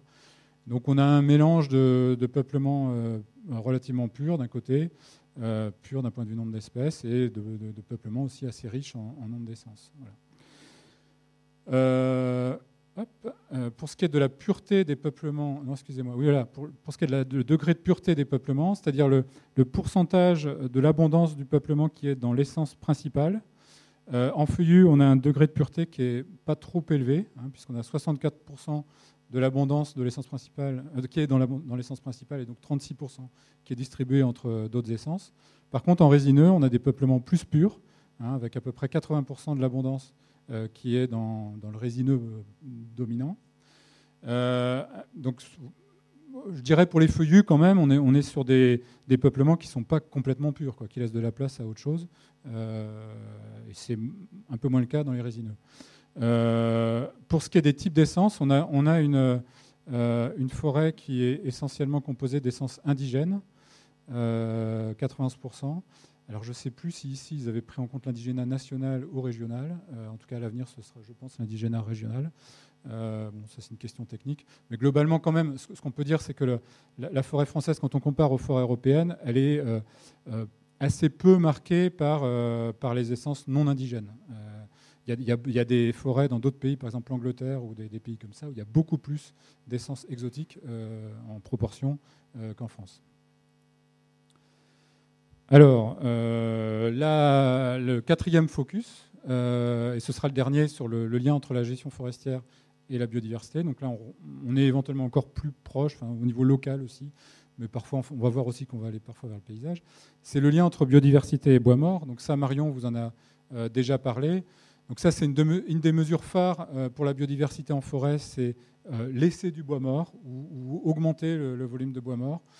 Comme Marion vous l'a dit, c'est une des différences évidentes entre forêt exploitée et forêt non exploitée. Donc le réseau des réserves intégrales l'a bien montré en France. Et encore, c'est des réserves qui ne sont pas forcément extrêmement anciennes. il est probable que si on, attend encore, on va encore plus de différences que ce qu'on vous a montré. Euh, on estime environ, très grossièrement, un quart la proportion d'espèces en forêt qui sont liées au moins à un stade de leur vie euh, au bois mort. C'est une proportion, hein, ça peut être 20-30%, mais enfin, ça donne un ordre de grandeur. Et il y a euh, beaucoup d'études qui, euh, qui, ont été faites en forêt boréale qui montrent une différence importante, entre, un lien important pardon, entre euh, nombre d'espèces qui sont liées au bois mort et la quantité de bois mort. le bois mort, ou plutôt les bois morts, il y a plein de types de bois morts en forêt. Je vous en je vous montre ici deux, bien entendu. Donc ça, c'est les arbres morts debout. Donc ça, c'est un type de bois mort que vous avez déjà probablement rencontré en forêt. Ici, vous avez à nouveau un arbre mort debout ici, avec à côté euh, à son pied du bois mort au sol euh, de différents types. Alors en plus de ces types-là, les autres types de bois mort qu'on a en forêt, c'est les souches, euh, donc les, souches qui sont issues des coupes, donc qui, dans, la, plupart des types de gestion, en tout cas historiquement, restent en forêt. Donc ça, c'est un troisième type de bois mort. Et le quatrième type de bois mort, qu'on voit un petit peu moins, c'est le bois mort qui est dans le houppier des arbres vivants, qui n'est pas encore tombé et qui reste en l'air et qui est aussi quelque chose d'intéressant au niveau biodiversité. Euh, on a, donc, on développé des activités, notamment à RSTA, sur le bois mort euh, bien après les Scandinaves. Et donc, on a fait le point sur la, littérature, euh, sur le lien entre diversité du bois mort et volume de bois mort, notamment.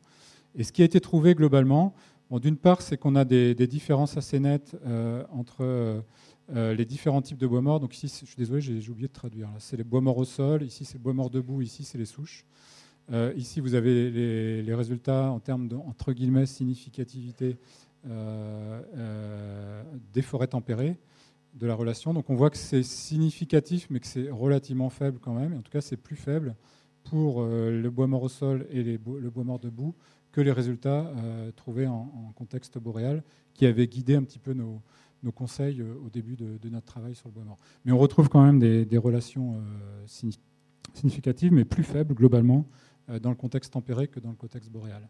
Et ça s'explique en partie, il y a une pluie très intéressante qui a été faite récemment, euh, qui a montré que la relation entre volume de bois mort, euh, qui est ici, donc en mètres cubes par hectare, et puis le nombre d'espèces de coléoptères saproxyliques, était différente suivant qu'on était en conditions froides ou en conditions chaudes. Et on voit qu'en conditions froides, le volume de bois mort est beaucoup plus limitant, une relation plus forte avec la biodiversité liée au bois mort que dans des conditions chaudes. Et donc tout ça, ça explique pour enfin, donc c'est en accord avec les résultats que je viens de vous montrer de différence de relations entre boréal et, tempéré. On aurait donc dans notre contexte tempéré des relations probablement euh, moins fortes, significatives mais moins fortes. Euh, et donc la, diversité liée au bois mort euh, finalement s'en tirerait mieux dans des contextes où il n'y a pas beaucoup de bois mort que dans un contexte boréal ou froid. On, a, aussi, on est en train de travailler aussi sur la variation de cette relation dans l'espace entre différents massifs en France. Et on montre que cette variation est relativement importante euh, et qu'il faut prendre en compte cette relation pour bien mettre en évidence, cette, variation, pour bien mettre en, évidence la relation entre volume de bois mort et biodiversité. Euh, il y a pas mal de questionnements dans, ce champ de recherche-là sur quelle est finalement la meilleure métrique euh, liée au bois mort. Est-ce que c'est vraiment le volume, donc la quantité totale de bois mort?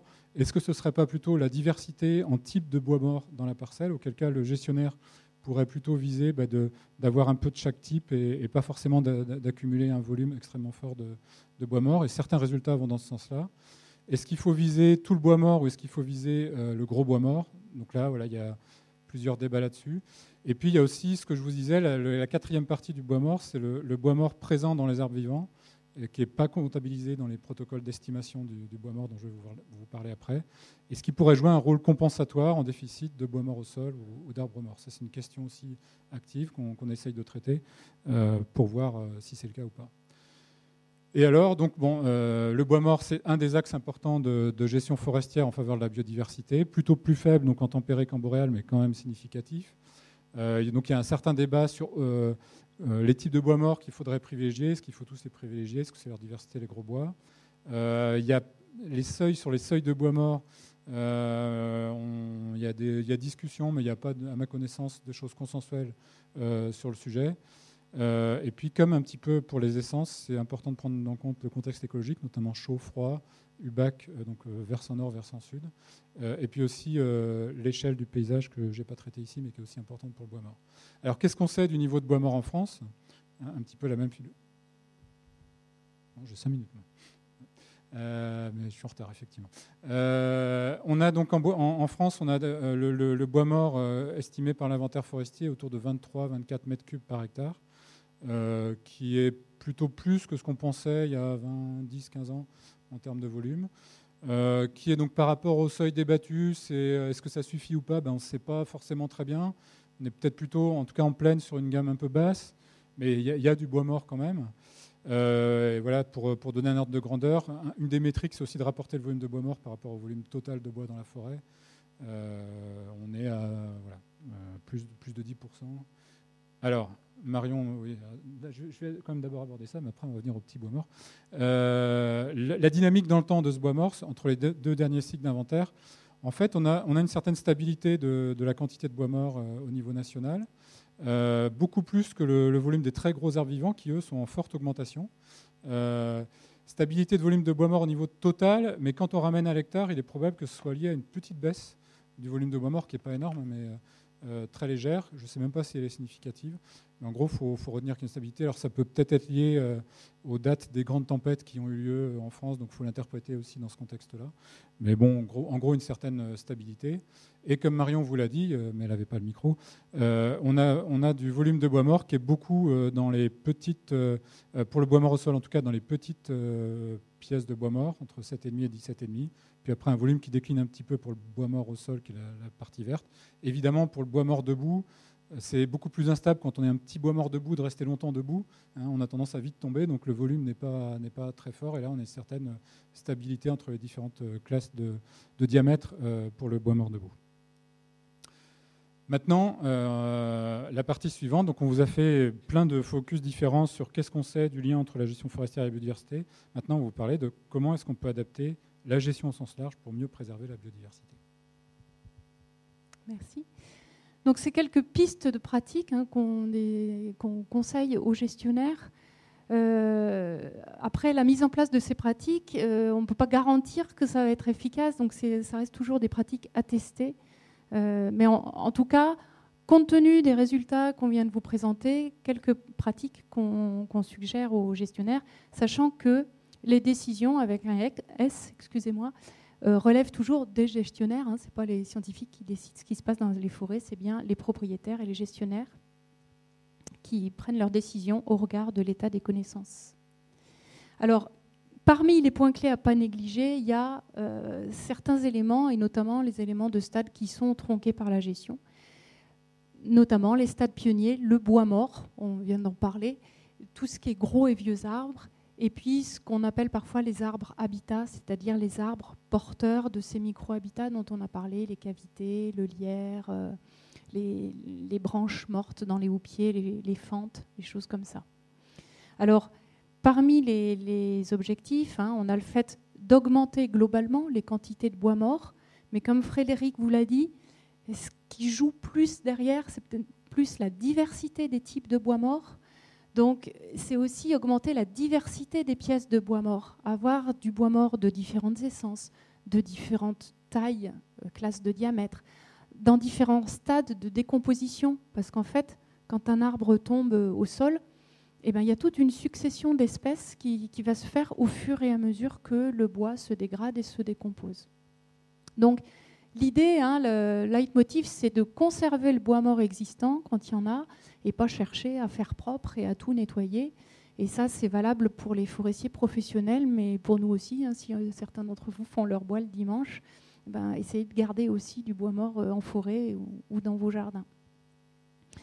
Euh, autre objectif, c'est d'assurer le renouvellement du stock de bois mort. Parce que, comme je l'ai dit, le bois mort, il, se décompose et puis il finit par se réintégrer au sol. Donc, ce n'est pas quelque chose de, de durable. Les grosses pièces de bois mort sont un peu plus durables que les petites pièces de bois mort. Mais pour assurer le renouvellement du stock de bois mort, eh ben, c'est bon de garder aussi sur place, localement, des gros et vieux arbres ou des îlots de, vieux arbres qu'on laisse euh, sur place, parce que ces arbres-là, c'est ceux qui sont le plus enclins à porter dans leur haut pied des grosses branches qui vont tomber au sol et donc renouveler le stock de bois mort au sol, ou qui, pourront euh, ensuite euh, mourir sur place et faire des chandelles.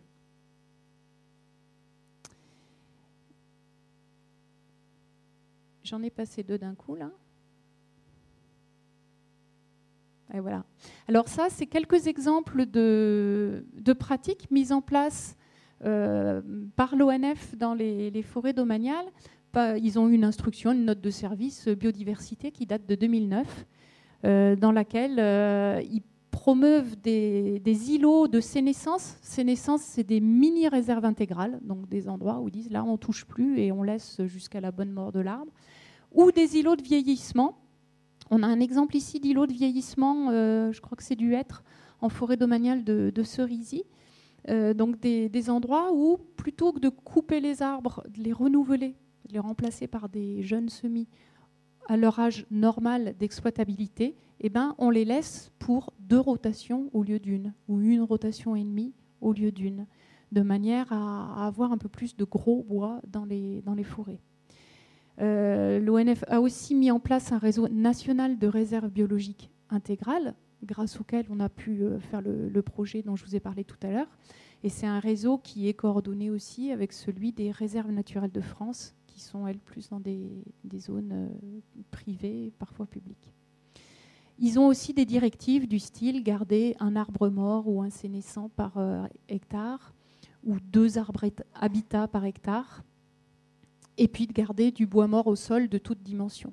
Donc ils ont ces, directives-là. Après, euh, localement, sur place, ce n'est pas forcément toujours facile de maintenir euh, un gros bois mort euh, sur place. Il faut aussi jouer en fonction de la, sécurité des ouvriers qui travaillent en forêt et des choses comme ça. Autre point clé à, ne pas négliger, alors il y en a plein, plein, plein de conseils qu'on peut donner, là c'est vraiment quelques focus, c'est sur la diversité euh, spécifique et la diversité génétique des arbres forestiers, parce que c'est bien les arbres forestiers qui, qui structurent l'écosystème, qui sont un peu les, les, architectes, un peu les clés de voûte de l'écosystème. Et puis, c'est les objets directs de la gestion forestière. C'est ceux sur lesquels la gestion, le gestionnaire a la main. Et donc, on conseille eh ben, d'avoir des peuplements mélangés. Comme Frédéric le disait tout à l'heure, ce n'est pas forcément des peuplements mélangés systématiquement localement à l'échelle de la parcelle. On peut aussi raisonner le mélange à l'échelle d'un paysage. Euh, Frédéric parlait tout à l'heure des résultats qu'on a eus en comparant le pin, le chêne et les mélanges pin-chêne sur les, mousses. On a dit que les pineraies, elles étaient pauvres, et c'est vrai qu'elles étaient pauvres en espèces. N'empêche qu'il y a certaines espèces de mousses sur les troncs de pin qu'on trouve préférentiellement sur pin et dans des pineraies pures sur chêne. Donc il faut aussi maintenir quelques pinerais purs à l'échelle du paysage.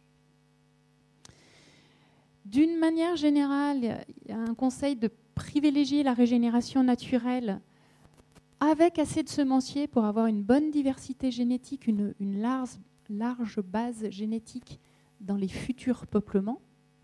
Et donc, euh, si les arbres sont en station, il vaut mieux avoir de la régénération naturelle parce qu'il y a une abondance de semis. Et sur la totalité, ben, la sélection naturelle fait qu'elle sélectionnera les plus, les adaptés. Euh, mais si on fait de la régénération naturelle, il faut faire gaffe à laisser beaucoup de semenciers. Parce que si on laisse que 2-3 arbres, eh ben, le peuplement localement qui sera là, il aura une base génétique moins large que si on laisse 15, euh, 20 ou 30 arbres semenciers sur la parcelle. Pareil, si on fait de la plantation, euh, il y a toute une série de, conseils euh, menés par la euh, CRGF, Commission pour les ressources génétiques forestières, pour assurer une bonne diversité génétique des lots de plants. Et par exemple, des conseils que quand on va récupérer, cueillir des graines sur les arbres, et eh ben, on fait ça sur un lot de au moins une dizaine d'arbres et pas juste un ou deux arbres. Je te laisse la parole pour la suite. je vais aller plus vite parce que sinon vous n'aurez pas le temps pour les questions, donc je vais juste vous parler de, suivi.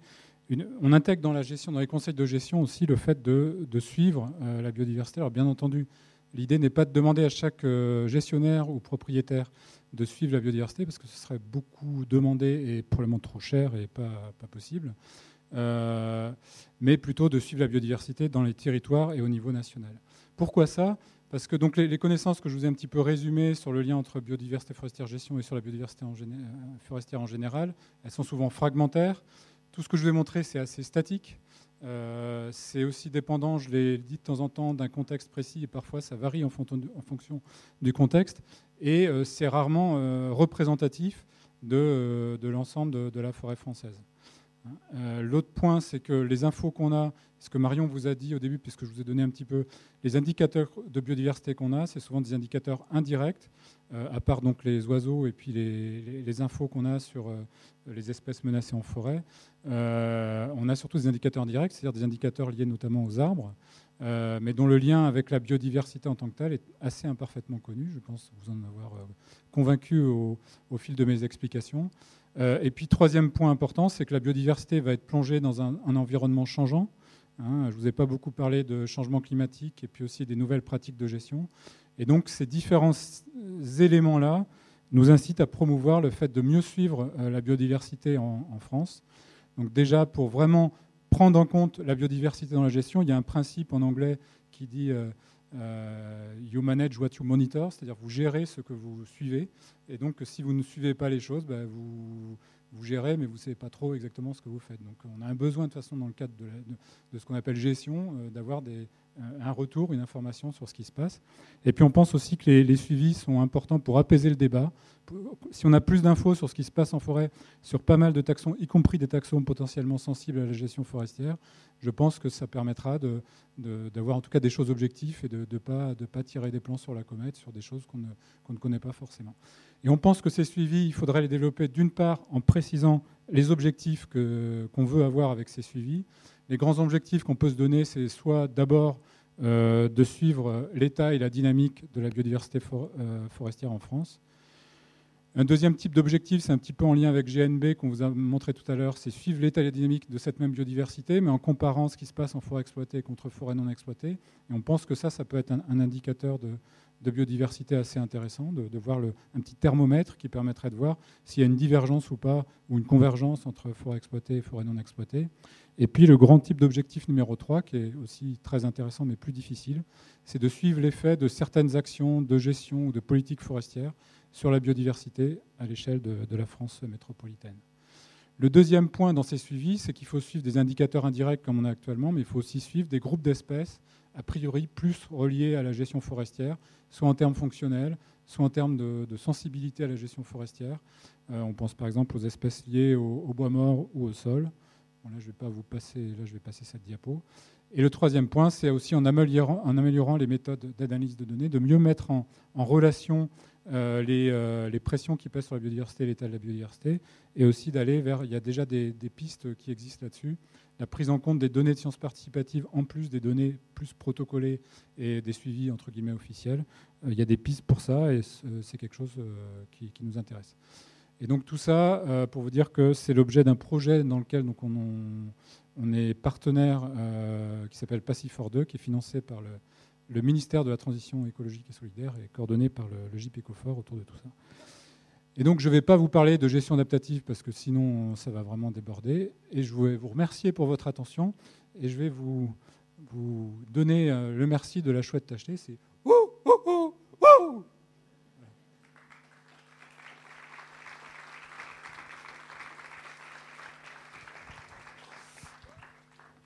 C'est pas une chouette française, hein, c'est les États-Unis, ça. États-Unis. Mais elle m'a beaucoup inspiré parce que j'ai été l'étudier dans ma jeunesse et ça m'a beaucoup marqué. Oui, alors comment ça Vous avez des micros euh? Bonsoir, merci pour cette euh, présentation.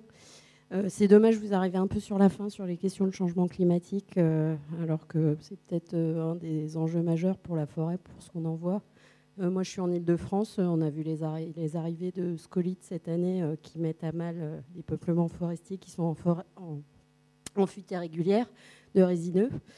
Euh, donc ça pose question quand même par rapport à notre capacité de répondre au changement climatique. Ça va très vite. Euh, il suffit d'un ravageur qui envahit l'Europe Et donc, euh, je ne sais pas si ça plaide finalement plus pour la futaie régulière que la futaie irrégulière, qui absorbe peut-être mieux justement ces aléas. C'est effectivement un point de vue à prendre en compte. De même, sur les aspects mélange d'essence, par rapport aux ravageurs, il y a aussi des études qui montrent que dans certains contextes, le mélange d'essence peut être intéressant. Mais c'est encore la même conclusion de tout à l'heure, c'est plutôt l'identité des essences qui est intéressante, c'est-à-dire des mélanges spécifiques qui résistent bien aux ravageurs. Il me semble que l'effet mélange d'essence est globalement significatif, mais il ne me semble pas très fort. C'est vraiment plutôt aussi l'identité des essences qui est importante. Peut-être que je n'ai pas, pas, de point de vue, je ne suis pas spécialiste de cette question, savoir si la futaie irrégulière euh, résisterait mieux aux ravageurs que la futaie régulière. Je ne peux pas vous répondre. Il y a une chose quand même, c'est que dans un contexte comme ça, d'incertitude avec le changement climatique, il y a un, principe, euh, c'est peut-être pas scientifique, mais euh, vaut mieux pas mettre tous ses œufs dans le même panier. Et donc, prenez un mélange d'essence à l'échelle du paysage et aussi, voire aussi localement à l'échelle de la parcelle. Je pense que c'est pas mauvais. les scolites, là, ils attaquent beaucoup des résineux qui sont en plaine et qui ne sont pas forcément en station, en plaine. Euh, les épicéas de plaine, il euh, n'y a pas. quoi. Normalement, les épicéas, c'est dans le Jura. Mais quand même, sur cette histoire, il faut, faut, avoir un point de vue aussi euh, écologique. Si on si n'a que des peuplements mélangés, mettons qu'une des deux, de deux essences simplement, une essence va résister au scolite, l'autre va complètement passer. Donc le résultat à la fin, ce sera des peuplements qui vont rester relativement forestiers, mais assez clairs. Alors que si on avait eu des peuplements purs d'une essence et des peuplements purs de l'autre essence, l'essence qui résiste au scolite resterait, les autres peuplements seraient eux complètement ouverts, mais on aurait au moins des peuplements plus, plus fermés qui resteraient. Donc cette histoire de, mélanger des peuplements purs contre des peuplements, euh, euh, de mélanger dans le paysage des peuplements purs plutôt que de généraliser le mélange partout, s'applique aussi à, ce raisonnement-là. Donc faut, avoir un point de vue écologique général sur, euh, sur cette question. Par contre, dans le contexte des forêts françaises, comme je vous l'ai dit, il y a peu de, structures irrégulières, en tout cas en pleine dans certains coins. Et là, je suis plutôt d'accord avec vous que justement, par principe de précaution et de ne pas mettre tous ses œufs dans le même panier, dans ces coins-là, ça vaut probablement le coup de faire plus de futaies irrégulières que ce qu'on a aujourd'hui.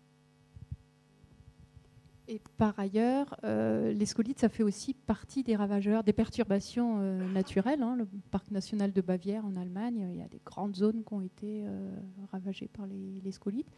Euh, il y a un effet positif, c'est que ça va faire plein de bois morts euh, dans les forêts. Voilà.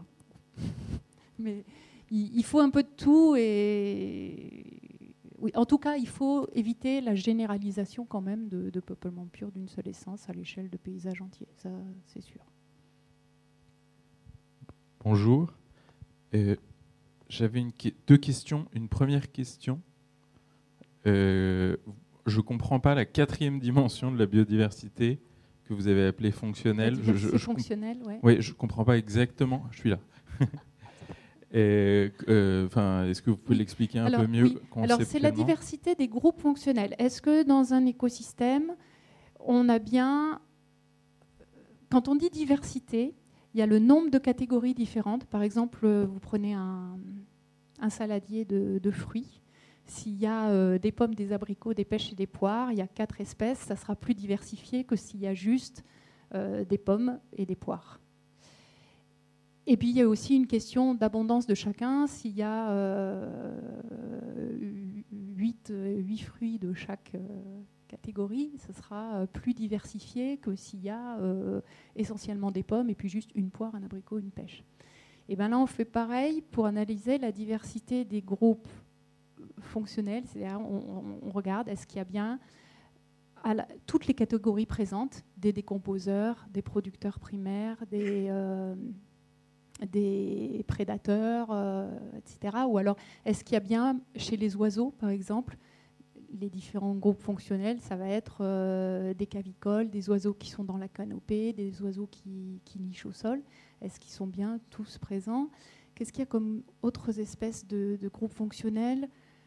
Hmm, bah, par exemple, est-ce que la catégorie euh, qui fait la fonction de décomposition du bois, elle est bien présente dans l'écosystème?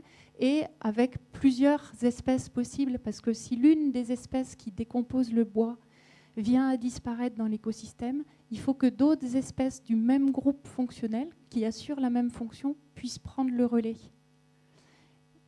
Peut-être que Fred sera plus clair. Non, non, mais tout à fait, c'est une partie de la diversité fonctionnelle. Une autre, c'est de remplacer les espèces par leurs caractéristiques, leurs traits, ce qu'on appelle leurs traits en écologie, et on calcule des indices de diversité des traits. On, s'en fiche à ce moment-là des espèces, on regarde juste s'il y a une grande variété de fonctions euh, dans l'écosystème. Il y a plein de métriques pour ça. Donc c'est une, euh, c'est une autre forme de diversité fonctionnelle en plus de celle de Et pardon, j'avais juste une deuxième question. Vous parlez beaucoup d'échelle de paysage et d'échelle locale dans les études. Est-ce que vous pouvez préciser combien ça fait en hectares? Parce qu'en fait, on n'a aucune idée. Et du coup, euh, en termes de conseils de gestion, quelle échelle est la plus pertinente pour avoir des décisions de gestion favorables à la biodiversité?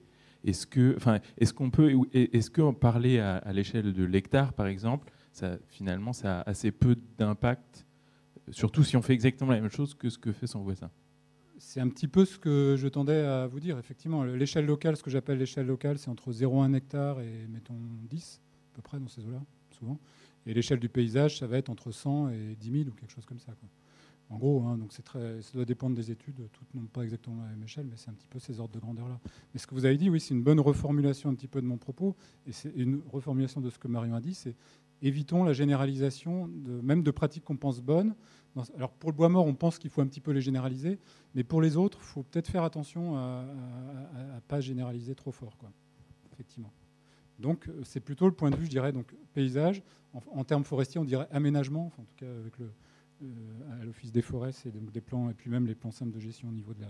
Donc au, niveau du plan de gestion, c'est peut-être là euh, qu'il y a des choses importantes. Et puis après, bon, au niveau plus local, si on peut favoriser du bois mort, euh, certaines essences qui se trouvent localement, qu'il n'y a pas du tout ailleurs, bah, évidemment, vaut mieux, les, vaut, mieux les garder. Il faut qu'elles, globalement, dans le paysage, elles puissent perdurer. Donc des essences rares qu'on a dans une parcelle, ça vaut le coup de les laisser, c'est évident. Quoi. Oui, euh, bonsoir. On en parle beaucoup depuis plusieurs années. Est-ce qu'il y a une prolifération de, de frelons asiatiques dans, dans les forêts? Et est-ce que les perruches à collier commencent aussi à envahir ce type de forêt aussi?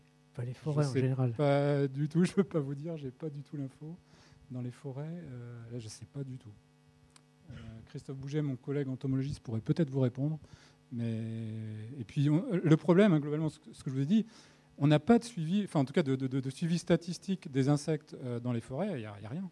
a rien. Hein, par exemple, l'étude, je ne sais pas si vous connaissez l'étude allemande euh, qui a été faite il y a, quelques années, qui avait fait grand bruit, qui montrait que euh, même dans les réserves allemandes, il y avait une baisse importante de la biomasse des insectes. En France, on n'a pas des données de ce type-là pour répliquer la même chose. C'est pour ça qu'on dit qu'on a besoin de, suivi de différents pans de la biodiversité. Les perruches, je ne sais pas si elles sont trop installées en forêt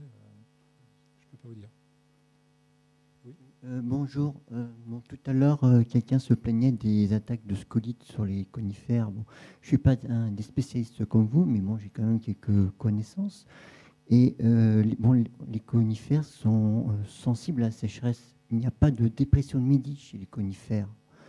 Donc, naturellement, les conifères doivent se trouver dans des endroits qui sont très humides ou sur des versants nord des forêts, euh, des, montagnes. Si on plante des conifères euh, en plaine ou haute, ils souffrent de la sécheresse, ils sont attaqués par les squelettes ou autres. C'est une erreur de planter des conifères dans, la campagne en plaine. Quoi. avec le réchauffement climatique, la sécheresse va augmenter, et euh, tous les conifères vont souffrir. regardez ce qui s'est passé euh, pendant la sécheresse de 2003. Euh, dans la vallée de la Loire, il y a eu énormément de haies, de, de tuyas qui ont crevé, et puis des tuyas aussi à moi. Donc la personne se plaint, mais en fait, ils ont joué à l'apprenti sorcier en plantant des conifères en, en, plaine. Hein. Bon, j'avais une question aussi. vous avez dit que les oiseaux euh, disparaissent beaucoup. Vous avez dit une chiffre de 25%, mais euh, est-ce que ce sont des oiseaux euh, qui migrent ou qui ne migrent pas? Parce que moi, j'ai vu des reportages où en, Afrique ou en Égypte, ils continuent à piéger les oiseaux. Donc ça ne sert à rien si on protège les oiseaux en Europe et si on continue à les piéger, à les manger en Afrique. Hein. C'est une bonne question parce qu'effectivement, ce qu'on ce voit dans notre territoire peut être le fruit de, ce qui se passe ailleurs que, euh, dans nos, forêts. d'ailleurs, ces chiffres, hein, Marion l'a bien dit, tous ces chiffres ne sont pas forcément liés à la gestion forestière. Ça peut être lié au, changement climatique, à la fragmentation des milieux, à, plein d'autres choses. Hein. On ne connaît pas les causes euh, exactes. Euh, si je ne me trompe pas, mais bon, peut-être d'autres me détromperont dans la salle si je, si je, me, je me, plante, il me semble qu'en France, les oiseaux forestiers sont plutôt moins migrateurs, il me semble, que les oiseaux de milieu ouvert. Euh, et donc, il me semble que. Alors, peut-être que les 25% sont ceux qui sont migrateurs, mais je ne sais pas, mais je ne suis pas certain que la cause soit celle-ci. Pour revenir sur ce que vous avez dit avant, votre remarque est, pertinente sur le fait de dire qu'il y a beaucoup des dépérissements qui ont lieu en France euh, qui sont liés à, des problèmes stationnels, c'est-à-dire qu'on a mis des arbres dans des conditions de milieu qui n'étaient pas adaptées ou qui ne sont plus adaptées. Euh, et on savait par exemple, il y avait des problèmes euh, connus dans le monde forestier depuis des, dizaines d'années sur le, sur le chêne pédonculé, par exemple. Hein. Moi, quand j'étais formé en tant que forestier, on me disait bien que dans, les, dans les conditions de plateau, le chêne pédonculé allait souffrir. Bon, ben maintenant, il souffre, même peut-être pas autant, peut-être pas autant que ce qui était annoncé. Moi, ça me surprend presque. Bon, certains résineux souffrent aussi, c'est vrai, mais ne généralisons pas non plus. Euh, il y a certaines espèces de résineux qui sont euh, plus tolérantes à la sécheresse que les autres. Euh, je pense notamment peut-être aux pins méditerranéens qui sont le pin d'Alep, qui sont quand même très résistants à la sécheresse. Donc il ne faut pas absolument généraliser le propos, et il faut aussi bien réfléchir à bah, chaque essence par rapport à son contexte. Mais ce que vous dites est, je pense, en partie vrai. Euh, les, attaques de scolites se font aussi pour partie sur des, arbres qui sont affaiblis, et qui sont euh, affaiblis soit par euh, le changement climatique, peut-être que la station a évolué à cause du changement climatique, peut-être qu'ils n'ont pas été plantés en station. Il y a tout ça à considérer, mais je pense qu'il faut, pas, faut faire attention aux généralisations. Voilà pour compléter, excusez-moi, une des difficultés actuelles pour les forestiers, c'est de savoir quelles essences privilégier, sachant que les, conditions stationnelles, elles évoluent vite. Et donc, euh, on ne sait pas euh, si euh, les arbres qu'on met aujourd'hui seront adaptés demain aux nouvelles conditions. moi, je vous ai posé une question un peu sur les. En fait, j'ai travaillé un peu sur les indicateurs de biodiversité, mais à très petit niveau. Du coup, je me suis beaucoup documenté. Et donc, il y a des cycles de conférences européens qui ont commencé dans les années 90 sur la forêt. Donc, tous les pays d'Europe n'arrêtent pas de comparer leurs indices. Et du coup, celui-là, par exemple, sur la biomasse des insectes, comment ça se fait que ce ne soit pas étendu à toute l'Europe? Puis, je voulais savoir s'il y avait un truc à savoir. Euh. C'est une bonne question sur pourquoi euh, en gros, l'harmonisation au niveau européen, c'est vrai que c'est un processus dans lequel les forestiers ont été assez proactifs, se sont organisés, notamment européens, euh, d'harmonisation des inventaires forestiers au niveau européen pour produire des indicateurs. Au début, c'était lié à la question des pluies acides hein, dans les années 70. Après, petit à petit, on s'est intéressé aux autres problématiques du changement climatique, de la biodiversité, de ce qu'on appelle la gestion durable des forêts. Et donc, on a produit des indicateurs, ce qu'on appelle des indicateurs un petit peu indirects, sur la base des données qu'on a sur les arbres notamment. Et c'est vrai que euh, ce processus-là n'a pas, à ma connaissance, poussé les, nations euh, à développer des suivis de biodiversité d'autres taxons que ce qu'elles ont. Même, par exemple, euh, il était question, je crois, à un moment, de mettre l'indicateur des oiseaux, euh, oiseaux communs euh, parmi les indicateurs de, euh, de, biodiversité forestière, et il n'a pas été pris. Il y avait des raisons intéressantes, hein, mais finalement, ça n'a pas été retenu. Donc, même une métrique qui existe n'avait pas été retenue à l'époque dans les indicateurs de gestion durable au niveau européen. Et on est encore beaucoup sur un jeu d'indicateurs qui est assez des indicateurs indirects liés aux arbres. Mais. Ce qu'on propose justement, c'est d'aller au-delà et d'aller dans le sens, il nous faut à la fois les arbres, les arbres c'est important, mais il faut aussi des infos sur la biodiversité autre que celle des arbres. Donc on est, je suis d'accord avec vous, mais à ma connaissance, au niveau européen, il n'y a pas eu de mouvement, en tout cas au niveau forestier, euh, fort pour les suivis directs d'espèces. Euh,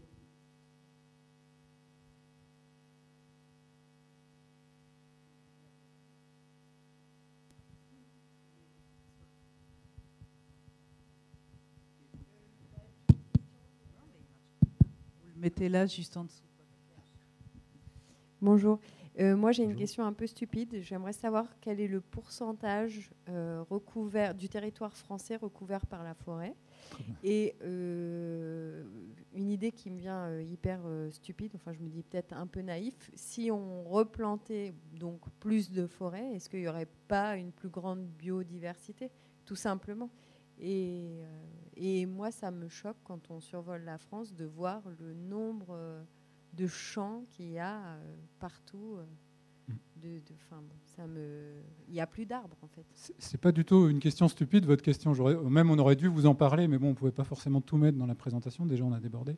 Donc, on est à peu près à une trentaine de pourcents du territoire qui est couvert par des, des formations forestières. Il faut savoir que c'est en augmentation depuis, euh, euh, la fin du, depuis la Révolution française, à peu près. On est en augmentation euh, continue de, cette surface. Donc, on est plutôt sur une pente euh, positive. C'est plutôt positif pour la biodiversité, rien que par un, effet statistique. Bon, on donne on- en écologie, on sait que la surface, c'est un point important pour la biodiversité. Donc plus on donne de surface à la biodiversité, plus c'est favorable. Donc on- là, on est dans quelque chose de positif. Il me semble que ces dernières années, on est en train de se stabiliser en termes de surface forestière. On va être, euh, je je crois pas, enfin je sais plus, il me semble que c'est plutôt stable. Non, ça c'est pardon, euh, ça c'est métropolitain. Très bonne question aussi. Non, non, la Guyane c'est beaucoup plus que 30%. Non, non. Excusez-moi, c'est France métropolitaine. hein.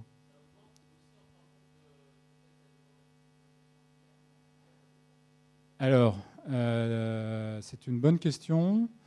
Euh, je peux, j'ai pas les chiffres en tête, donc je peux pas vous répondre. Par contre, je peux vous renvoyer. Normalement, il doit y avoir les chiffres sur un site internet qui est celui de l'Observatoire national de la biodiversité. On a des indicateurs forestiers et un des indicateurs, deux indicateurs, mais c'est la surface en métropole et à l'extérieur. Et d'ailleurs, il est question de les fusionner. Donc, pour répondre à votre question, peut-être qu'à terme, on aura la réponse. Mais nous, ça nous gêne un petit peu de mettre des choux et des carottes quand même dans le même paquet. On préférait quand même garder les deux indicateurs. Mais donc, vous avez l'info sur le, site de l'Observatoire national de la biodiversité. Euh, sais plus si. En tout cas, il y a le taux de boisement euh, en Guyane. Il me semble qu'il y a ça. Par contre, est-ce qu'il y a l'évolution dans le temps? J'en suis pas certain. On l'a pour la métropole. En Guyane, je ne sais pas trop.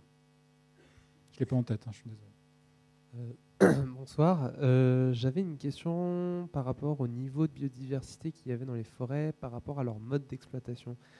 Entre euh, une forêt qui est coupée à blanc par rapport à celle qui est coupée progressivement, entre des parcelles qui sont drainées par rapport à celles qui ne le sont pas, ce, genre de, le mode de débardage aussi par exemple. Est-ce qu'on a des éléments sur le niveau de biodiversité par rapport à, ces modes d'exploitation? C'est une, vaste question. Là, on a fait des focus sur des trucs très précis. Un tout petit bout de ce que je vous ai montré répond un petit peu à votre question. C'était euh, la méta-analyse sur euh, euh, futaies régulières et irrégulières. Il y avait euh, les plantations. Alors, je vais essayer de revenir dessus, mais ça fait un petit peu loin tout ça. Euh, il y avait les plantations euh, avec coupe rase euh, dans le paquet et où la diversité locale était encore était abaissée.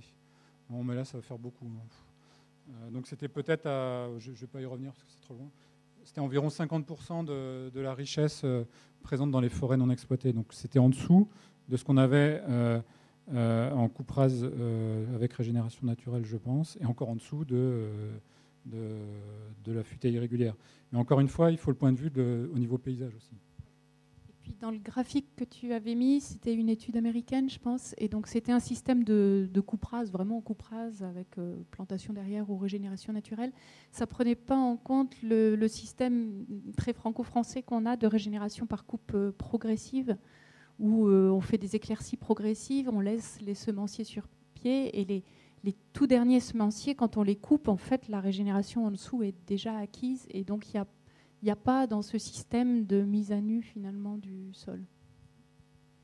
Après, sur les autres points que vous mentionniez, sur le, le drainage, tout ça, nous, on n'a pas fait d'études, j'ai pas trop en tête le, les résultats, mais d'un point de vue logique, il me semble que euh, si on se met à drainer euh, massivement des, forêts hu- humides, bon, c'est bon pour la production, mais ça change complètement le type de milieu, et donc je pense que ça, c'est plutôt euh, en termes de diversité du paysage toujours. Si c'est dans un contexte où il n'y a pas beaucoup de, forêts humides, c'est pro- probablement plutôt au détriment de la biodiversité. Et sur ce est du débardage, là, il y a pas mal d'études, on en a fait en partie. Euh, ça dépend des taxons, là encore. Nous, on a pas mal travaillé sur la flore vasculaire. Et ce qu'on a, trouvé, c'est qu'il n'y avait pas de- d'effet négatif euh, des, cloisonnements euh, d'exploitation, c'est-à-dire les, endroits par où passent les machines pour, euh, récolter, euh, euh, pour couper et, surtout sortir les bois. Euh, on avait même pour certains groupes écologiques de la flore plutôt une augmentation. Donc on n'avait pas de trace du tout alors par- de- de- d'appauvrissement de la biodiversité de la flore. Par contre, euh, sur les taxons du sol, mais il me semble que ce soit pas, extrêmement net non plus. Je, euh, je pense que les plus gros impacts de ça, c'est vraiment si on va dans des, euh, débarder dans des conditions très humides, où on a un impact fort sur le sol et de long terme, presque des impacts plutôt de productivité pour le peuplement, quoi, ou quelque chose comme ça.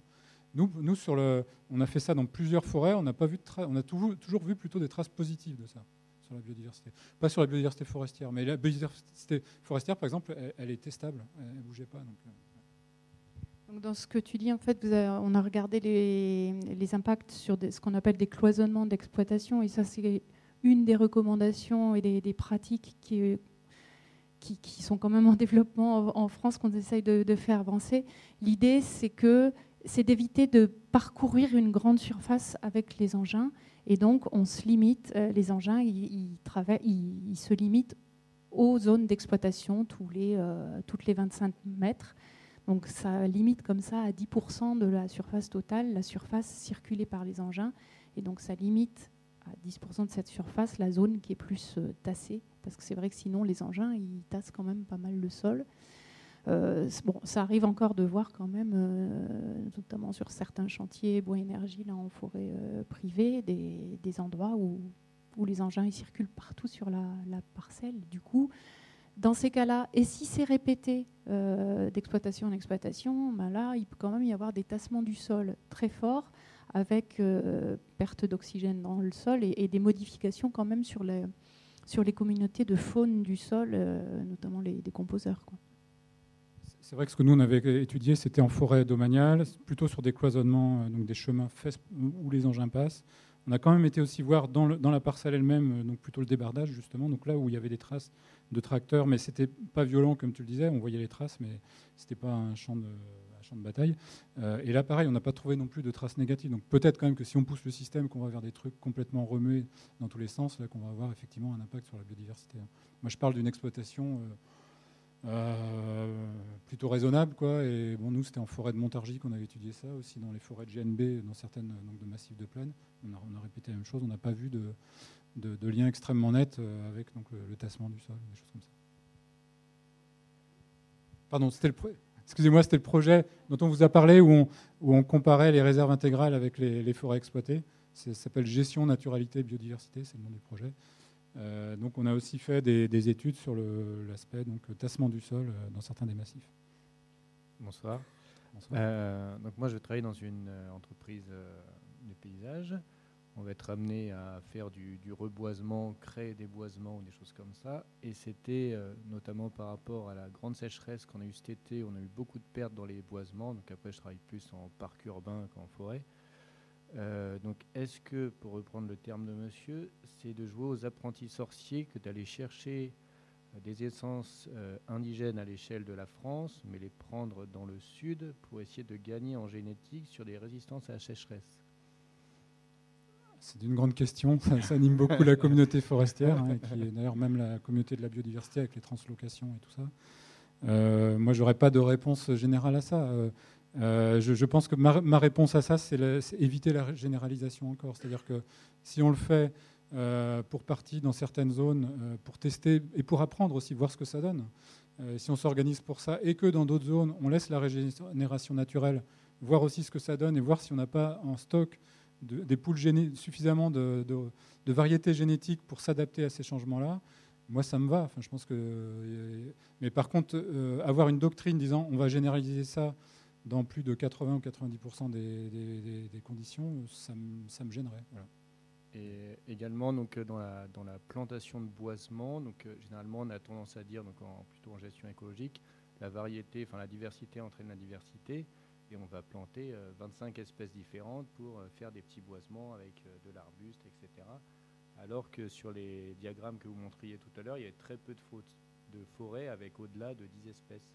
Est-ce que c'est une erreur de planter 25 euh, espèces euh Ça dépend ce que vous appelez espèces. Parce que euh, là, je crois que c'est des choses qui sont au-dessus peut-être de 7 cm et demi de diamètre à hauteur de poitrine ou quelque chose comme ça, qui sont comptées, si je ne me trompe pas. Donc si vous, vous comptez... Oui, bien sûr, mais si vous comptez des arbustes assez, bas, je ne suis pas sûr qu'ils soient dans, ah, dans, le décompte. plus vraiment des, en, essence noble.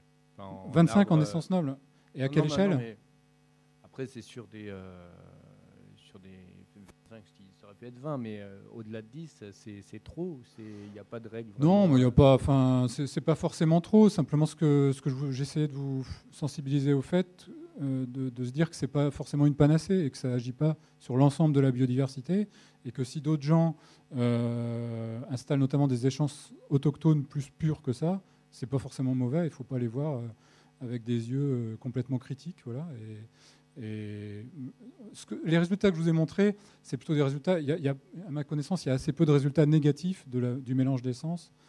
Euh, sur la biodiversité, c'est plutôt il n'y a pas vraiment de résultats, ou des choses comme ça. Mais euh, quand même, dans l'étude paysagère allemande que je vous ai montrée, si on mélangeait que des peuplements mélangés euh, à l'échelle du paysage, on était quand même en dessous en termes de biodiversité si on mélangeait des peuplements purs. Hein. Donc, il faut avoir ça en tête et pareil, essayer de ne pas généraliser et prendre ça comme un dogme. Voilà.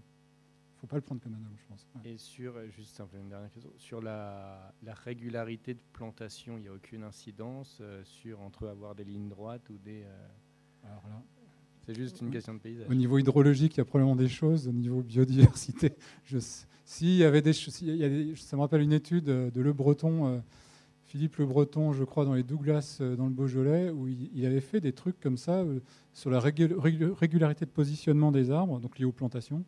Et il avait montré une relation avec la biodiversité. Mais à ma connaissance, il, pas, il y en a peut-être eu quelques autres dessus, mais à ma connaissance, c'est pas un facteur. Enfin, faut voir, mais à ma connaissance, pas vraiment. Quoi. Oui, bonsoir. Je suis ici. Pardon, excusez-moi. Euh, vous n'avez pas du tout abordé l'agroforesterie Oui, parce que, bah, oui, tout à fait. Euh, on ne travaille pas dessus, en fait. Hein, donc, euh, c'est quelque chose que. Il faut, inviter M. Dufumier, il paraît. Il y a d'autres équipes qui travaillent dessus. C'est vrai que nous, on est vraiment sur les systèmes forestiers. Euh, c'est en partie aussi des choses qui se rapprochent un peu des systèmes agraires.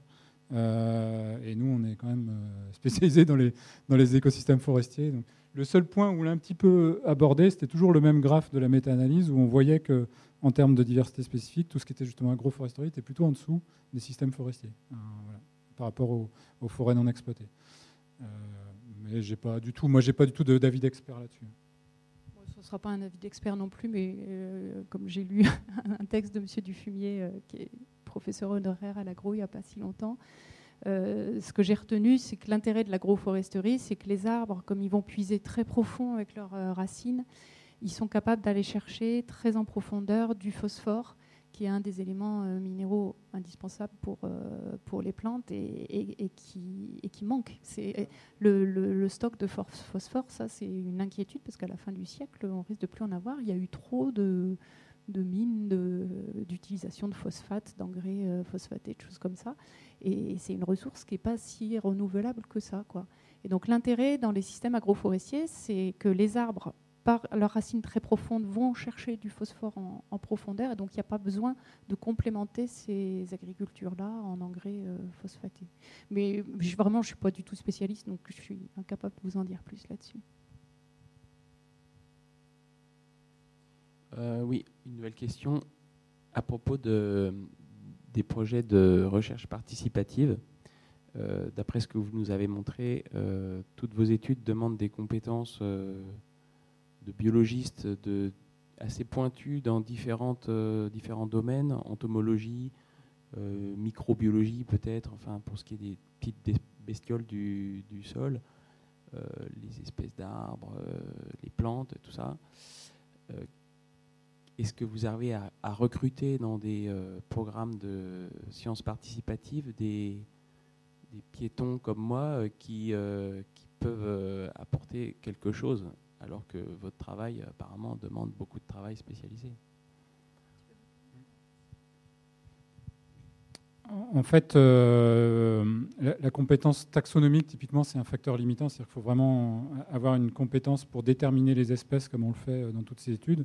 Mais les choses changent avec les moyens technologiques, puisque donc on, commence à avoir maintenant des, moyens pour déterminer par euh, ADN barcoding des échantillons, soit des taxons qui auraient été prélevés sur le terrain, soit des bouts de terre ou des bouts de bois euh, qu'on analyse pour voir les espèces qu'il y a dedans. Donc là, éventuellement, des sciences participatives pourraient prélever ces échantillons-là et les ramener aux chercheurs, mais ce n'est pas très passionnant.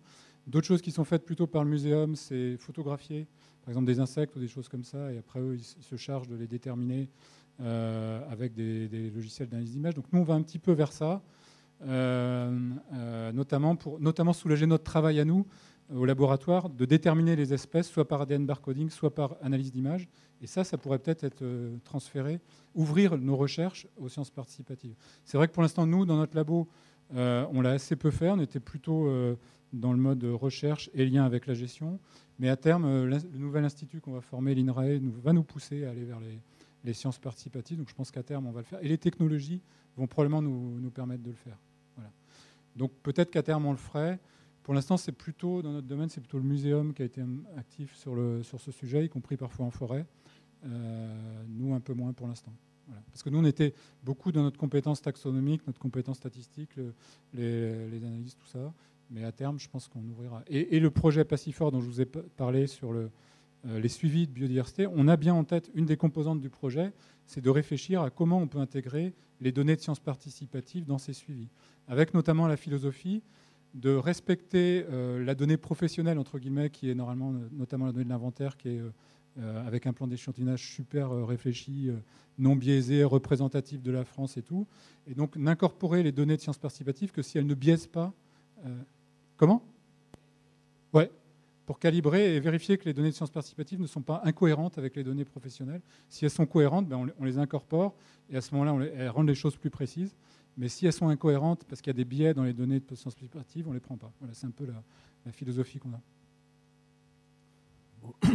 Excusez-moi, euh, je, suis désolé d'être arrivé en retard, mais j'ai fait tout ce que j'ai pu parce que euh, euh, je ne vais pas vous raconter ma vie, mais bon, je, voulais être garde forestier, j'ai pas pu, enfin, je ne vais, vais, pas rentrer dans ces détails-là, mais vraiment, je, ça me passionne. Quoi. Donc euh, je, vous laisse, euh, je, suis désolé si vous en avez parlé avant que j'arrive, mais euh, c'est d'actualité, les scandales de l'ONF de qui a une gestion plus financière que naturelle. Enfin, et alors, par ailleurs, moi j'avais toujours entendu dire qu'une gestion naturelle, c'est qu'on attend la régénération naturelle des arbres pour qu'ils se ressèment naturellement, quoi, sans faire de plantation et tout. Mais bon, été un Alternativa où il y avait quelqu'un de l'ONF qui m'a expliqué que euh, entre-temps, ils avaient euh, comment, euh, appliqué ce principe à la parcelle, et que c'est pour ça qu'on voyait des coupes à blanc, parce que ce principe, ils l'appliquaient à la parcelle. Quoi. Donc ça faisait que les arbres arrivaient au même moment à maturité sur toute une parcelle. Donc ils disaient que c'est comme ça qu'on voit des coupes à blanc, mais qu'ils avaient maintenant la, vraie gestion naturelle qui est appliquée notamment au Congo, soi-disant, mais il y a des problèmes avec les PEFC, FSC, etc. Bon, je ne vais pas rentrer dans ces détails-là, mais euh, je pense qu'il a dit que euh, maintenant ils avaient compris le problème et qu'ils allaient appliquer vraiment une régénération naturelle, arbre par arbre, puisque normalement un arbre, il arrive, ils n'arrivent pas tous sur une même parcelle à maturité au même moment, avec une, un principe naturel. Quoi. Euh, mais il m'a dit qu'ils allaient appliquer ça progressivement mais, par rapport à la durée de vie d'un arbre, euh, c'est vraiment complètement irréaliste de dire euh, progressivement on va l'appliquer, alors qu'une gestion qu'on fait, euh, ça met presque un siècle à, évoluer. Alors c'est très contradictoire tout ça. Il y, a beaucoup de choses dans, votre question. déjà, le premier point, c'est que on a en tête qu'effectivement, une, une, forêt naturelle, entre guillemets, c'est une forêt avec toutes les tailles d'arbres, donc des futaies plutôt irrégulières hein, que j'ai présentées, vous n'êtes peut-être pas là à un moment. Euh, par contre, ce qu'il faut avoir présent à l'esprit, c'est que quand on regarde les, forêts naturelles, elles ne sont pas toutes irrégulières. Il y a des types de, succession ou des types de milieux sur lesquels euh, les forêts naturelles sont régulières. Hein. L'irrégularité n'est pas un, modèle absolument général, ça dépend notamment du type de perturbation. Si, vous avez si le régime de perturbation principal dans l'endroit où vous êtes, c'est le feu par exemple, ou euh, des très grosses tempêtes avec vraiment des gros, des gros chablis d'un seul tenant, la succession naturelle, c'est plutôt euh, quelque chose de régulier, avec quand même des, vieux arbres qui restent un petit peu.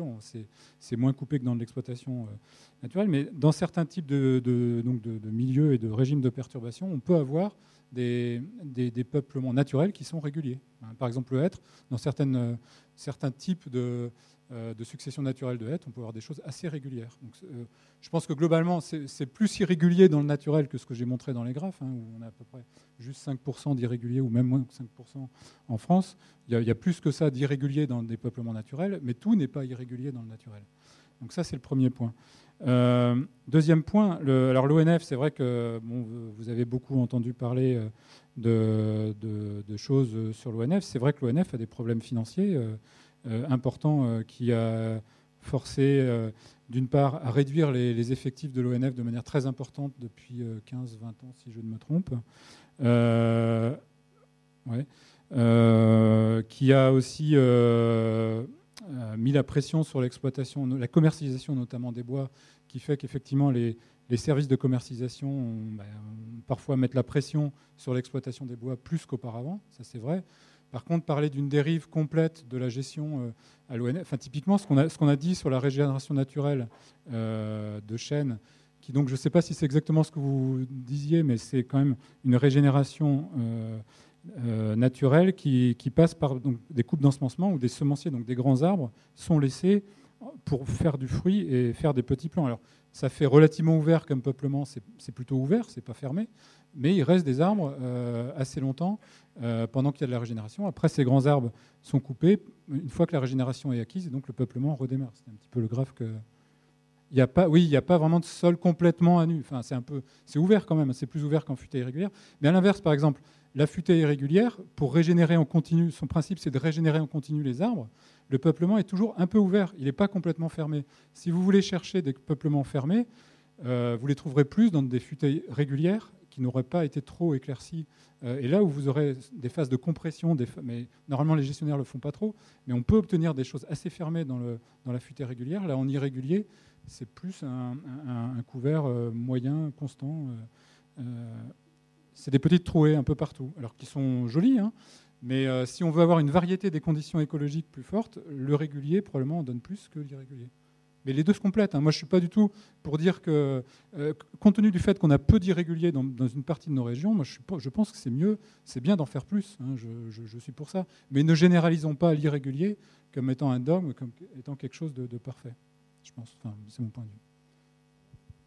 Par ailleurs, il me semble que les plus récents plans d'aménagement, les plans de gestion des forêts domaniales en Île-de-France, euh, la plupart sont passés en irrégulier, justement, donc ce système de, régénération plutôt par petites trouées, pour éviter, mais alors c'est plus sous la pression sociale, je pense, que pour des aspects sylvicoles, hein, mais pour euh, éviter euh, ces, coupes de, régénération progressive qui, à la fin, sont quand même très ouvertes même si ce n'est pas ce qu'on appelle euh, au sens strict des coupes rases. En tout cas, ce n'est pas les mêmes types de coupes que ce qu'il y a en, Amérique ou au Canada ou, en Suède.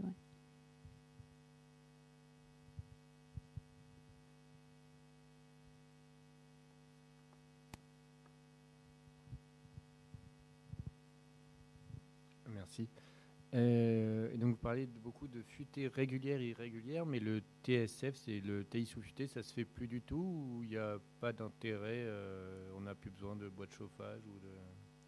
C'est une bonne question. Euh, tout ce que je peux, j'ai pas trop d'expérience sur le sujet. Peut-être que des gens dans la salle pourraient répondre. Je pense qu'il y en a encore hein, du TI sous futée, notamment en forêt privée, notamment, bah oui, pour les gens qui font leur boîte de chauffage ou tout ça. Donc, il doit rester une partie de, de taillis sous actifs.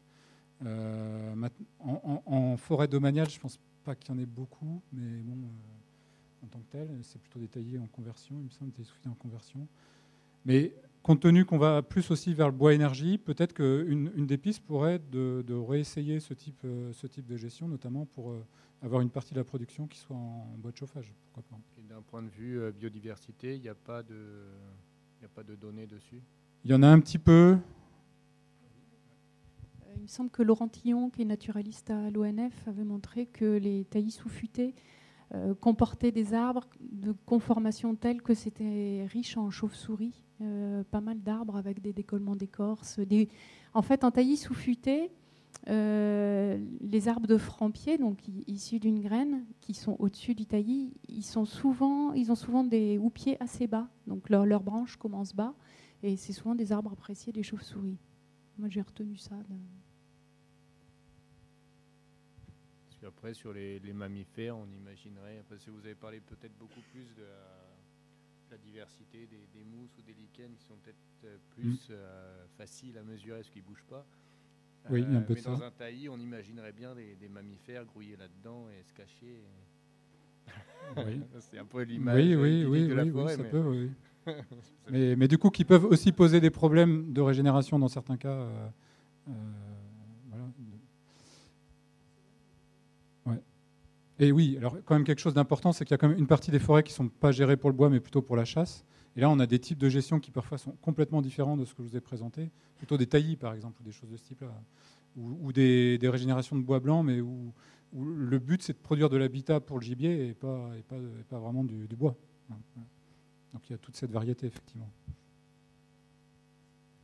Euh, bonsoir, vous avez parlé beaucoup de futaies régulières. Est-ce que vous connaissez la, fréquence euh, de taille euh, Si elle augmente, si elle diminue, est-ce que ça a un impact sur la biodiversité, en particulier du sol, justement? Alors oui, il y a des études. Alors la fréquence de taille, est-ce qu'elle augmente ou est-ce qu'elle diminue? Il y a eu des débats, euh, mais je ne sais pas, en chiffres, je ne sais pas si, on a des infos sur les arbres sur, sur, surâgés. Je n'ai plus en tête. Je ne suis pas sûr qu'il y ait une dérive complète là-dessus. Je pense que c'est l'âge de, rotation, enfin la durée de rotation. C'est-à-dire la, durée, euh, la fréquence de découpe finale. Euh, Il y a eu des débats, je sais, à l'Office des forêts sur la, durée de rotation pour le chêne, où certaines sylvicultures prenaient de, de descendre euh, l'âge de rotation, la durée de rotation par rapport à ce qui se faisait, par exemple, à Troncet, dans les chênaies euh, classiques en France. Euh, il me semble que c'est un petit peu baissé, mais je ne suis pas sûr que c'est- beaucoup, énormément baissé, mais je ne suis pas sûr de moi. hein. Euh, Il y a quand même une tendance, mais alors ça- là c'est plutôt en futée régulière, une tendance à la baisse des âges d'exploitabilité. Euh, L'Institut pour le développement forestier, qui lui travaille plus pour les forêts privées, il a publié des bouquins du style euh, Le hêtre en 100 ans, enfin produire du hêtre à âge d'exploitabilité 100 ans. Donc ça c'est plutôt, alors qu'avant c'était 200, 250 ans. J'ai dit du hêtre, pardon, du chêne. Du chêne. Euh, donc il y a quand même un. On, sent, mais alors ça c'est pas scientifique, hein, c'est des infos par-ci par-là, mais on sent une tendance quand même chez les forestiers à vouloir diminuer les âges d'exploitabilité, donc vouloir régénérer leur peuplement à des âges moins, moins avancés, euh, notamment en lien avec le fait que euh, si on le régénère plus jeune, il y a moins de risques que vieux, ils prennent une tempête ou, un- ou une sécheresse ou des choses comme ça. Il y, a- un petit peu ce, risque-là. Cela étant, par exemple, pour le chêne en plaine, à l'office de forêt, dans des zones de chêne de grande qualité, ils vont plutôt augmenter les âges d'exploitabilité localement. Donc faire du chêne non pas à, à 240, mais plutôt 280 ou 300 ans. Pour, mais là, c'est plus pour produire du, du chêne de super qualité des, des mérins. Euh, et au départ, on se disait, ben oui, ça peut être bien pour la biodiversité, ça fera des plus gros arbres. Mais c'est débattu, c'est une question qui est débattue parce qu'on se dit finalement, euh, est-ce que ça risque pas d'être un piège Parce que les espèces vont aller commencer à s'installer sur ces gros et vieux chênes et puis pouf, c'est à ce moment-là qu'on va les couper. Donc vaut mieux dans ces cas-là peut-être des îlots de sénescence, ces mini-réserves intégrales, qui font aussi partie de, de la politique de l'instruction biodiversité à l'Office des forêts. Merci beaucoup. Il va falloir qu'on rende la salle. Merci. merci à vous.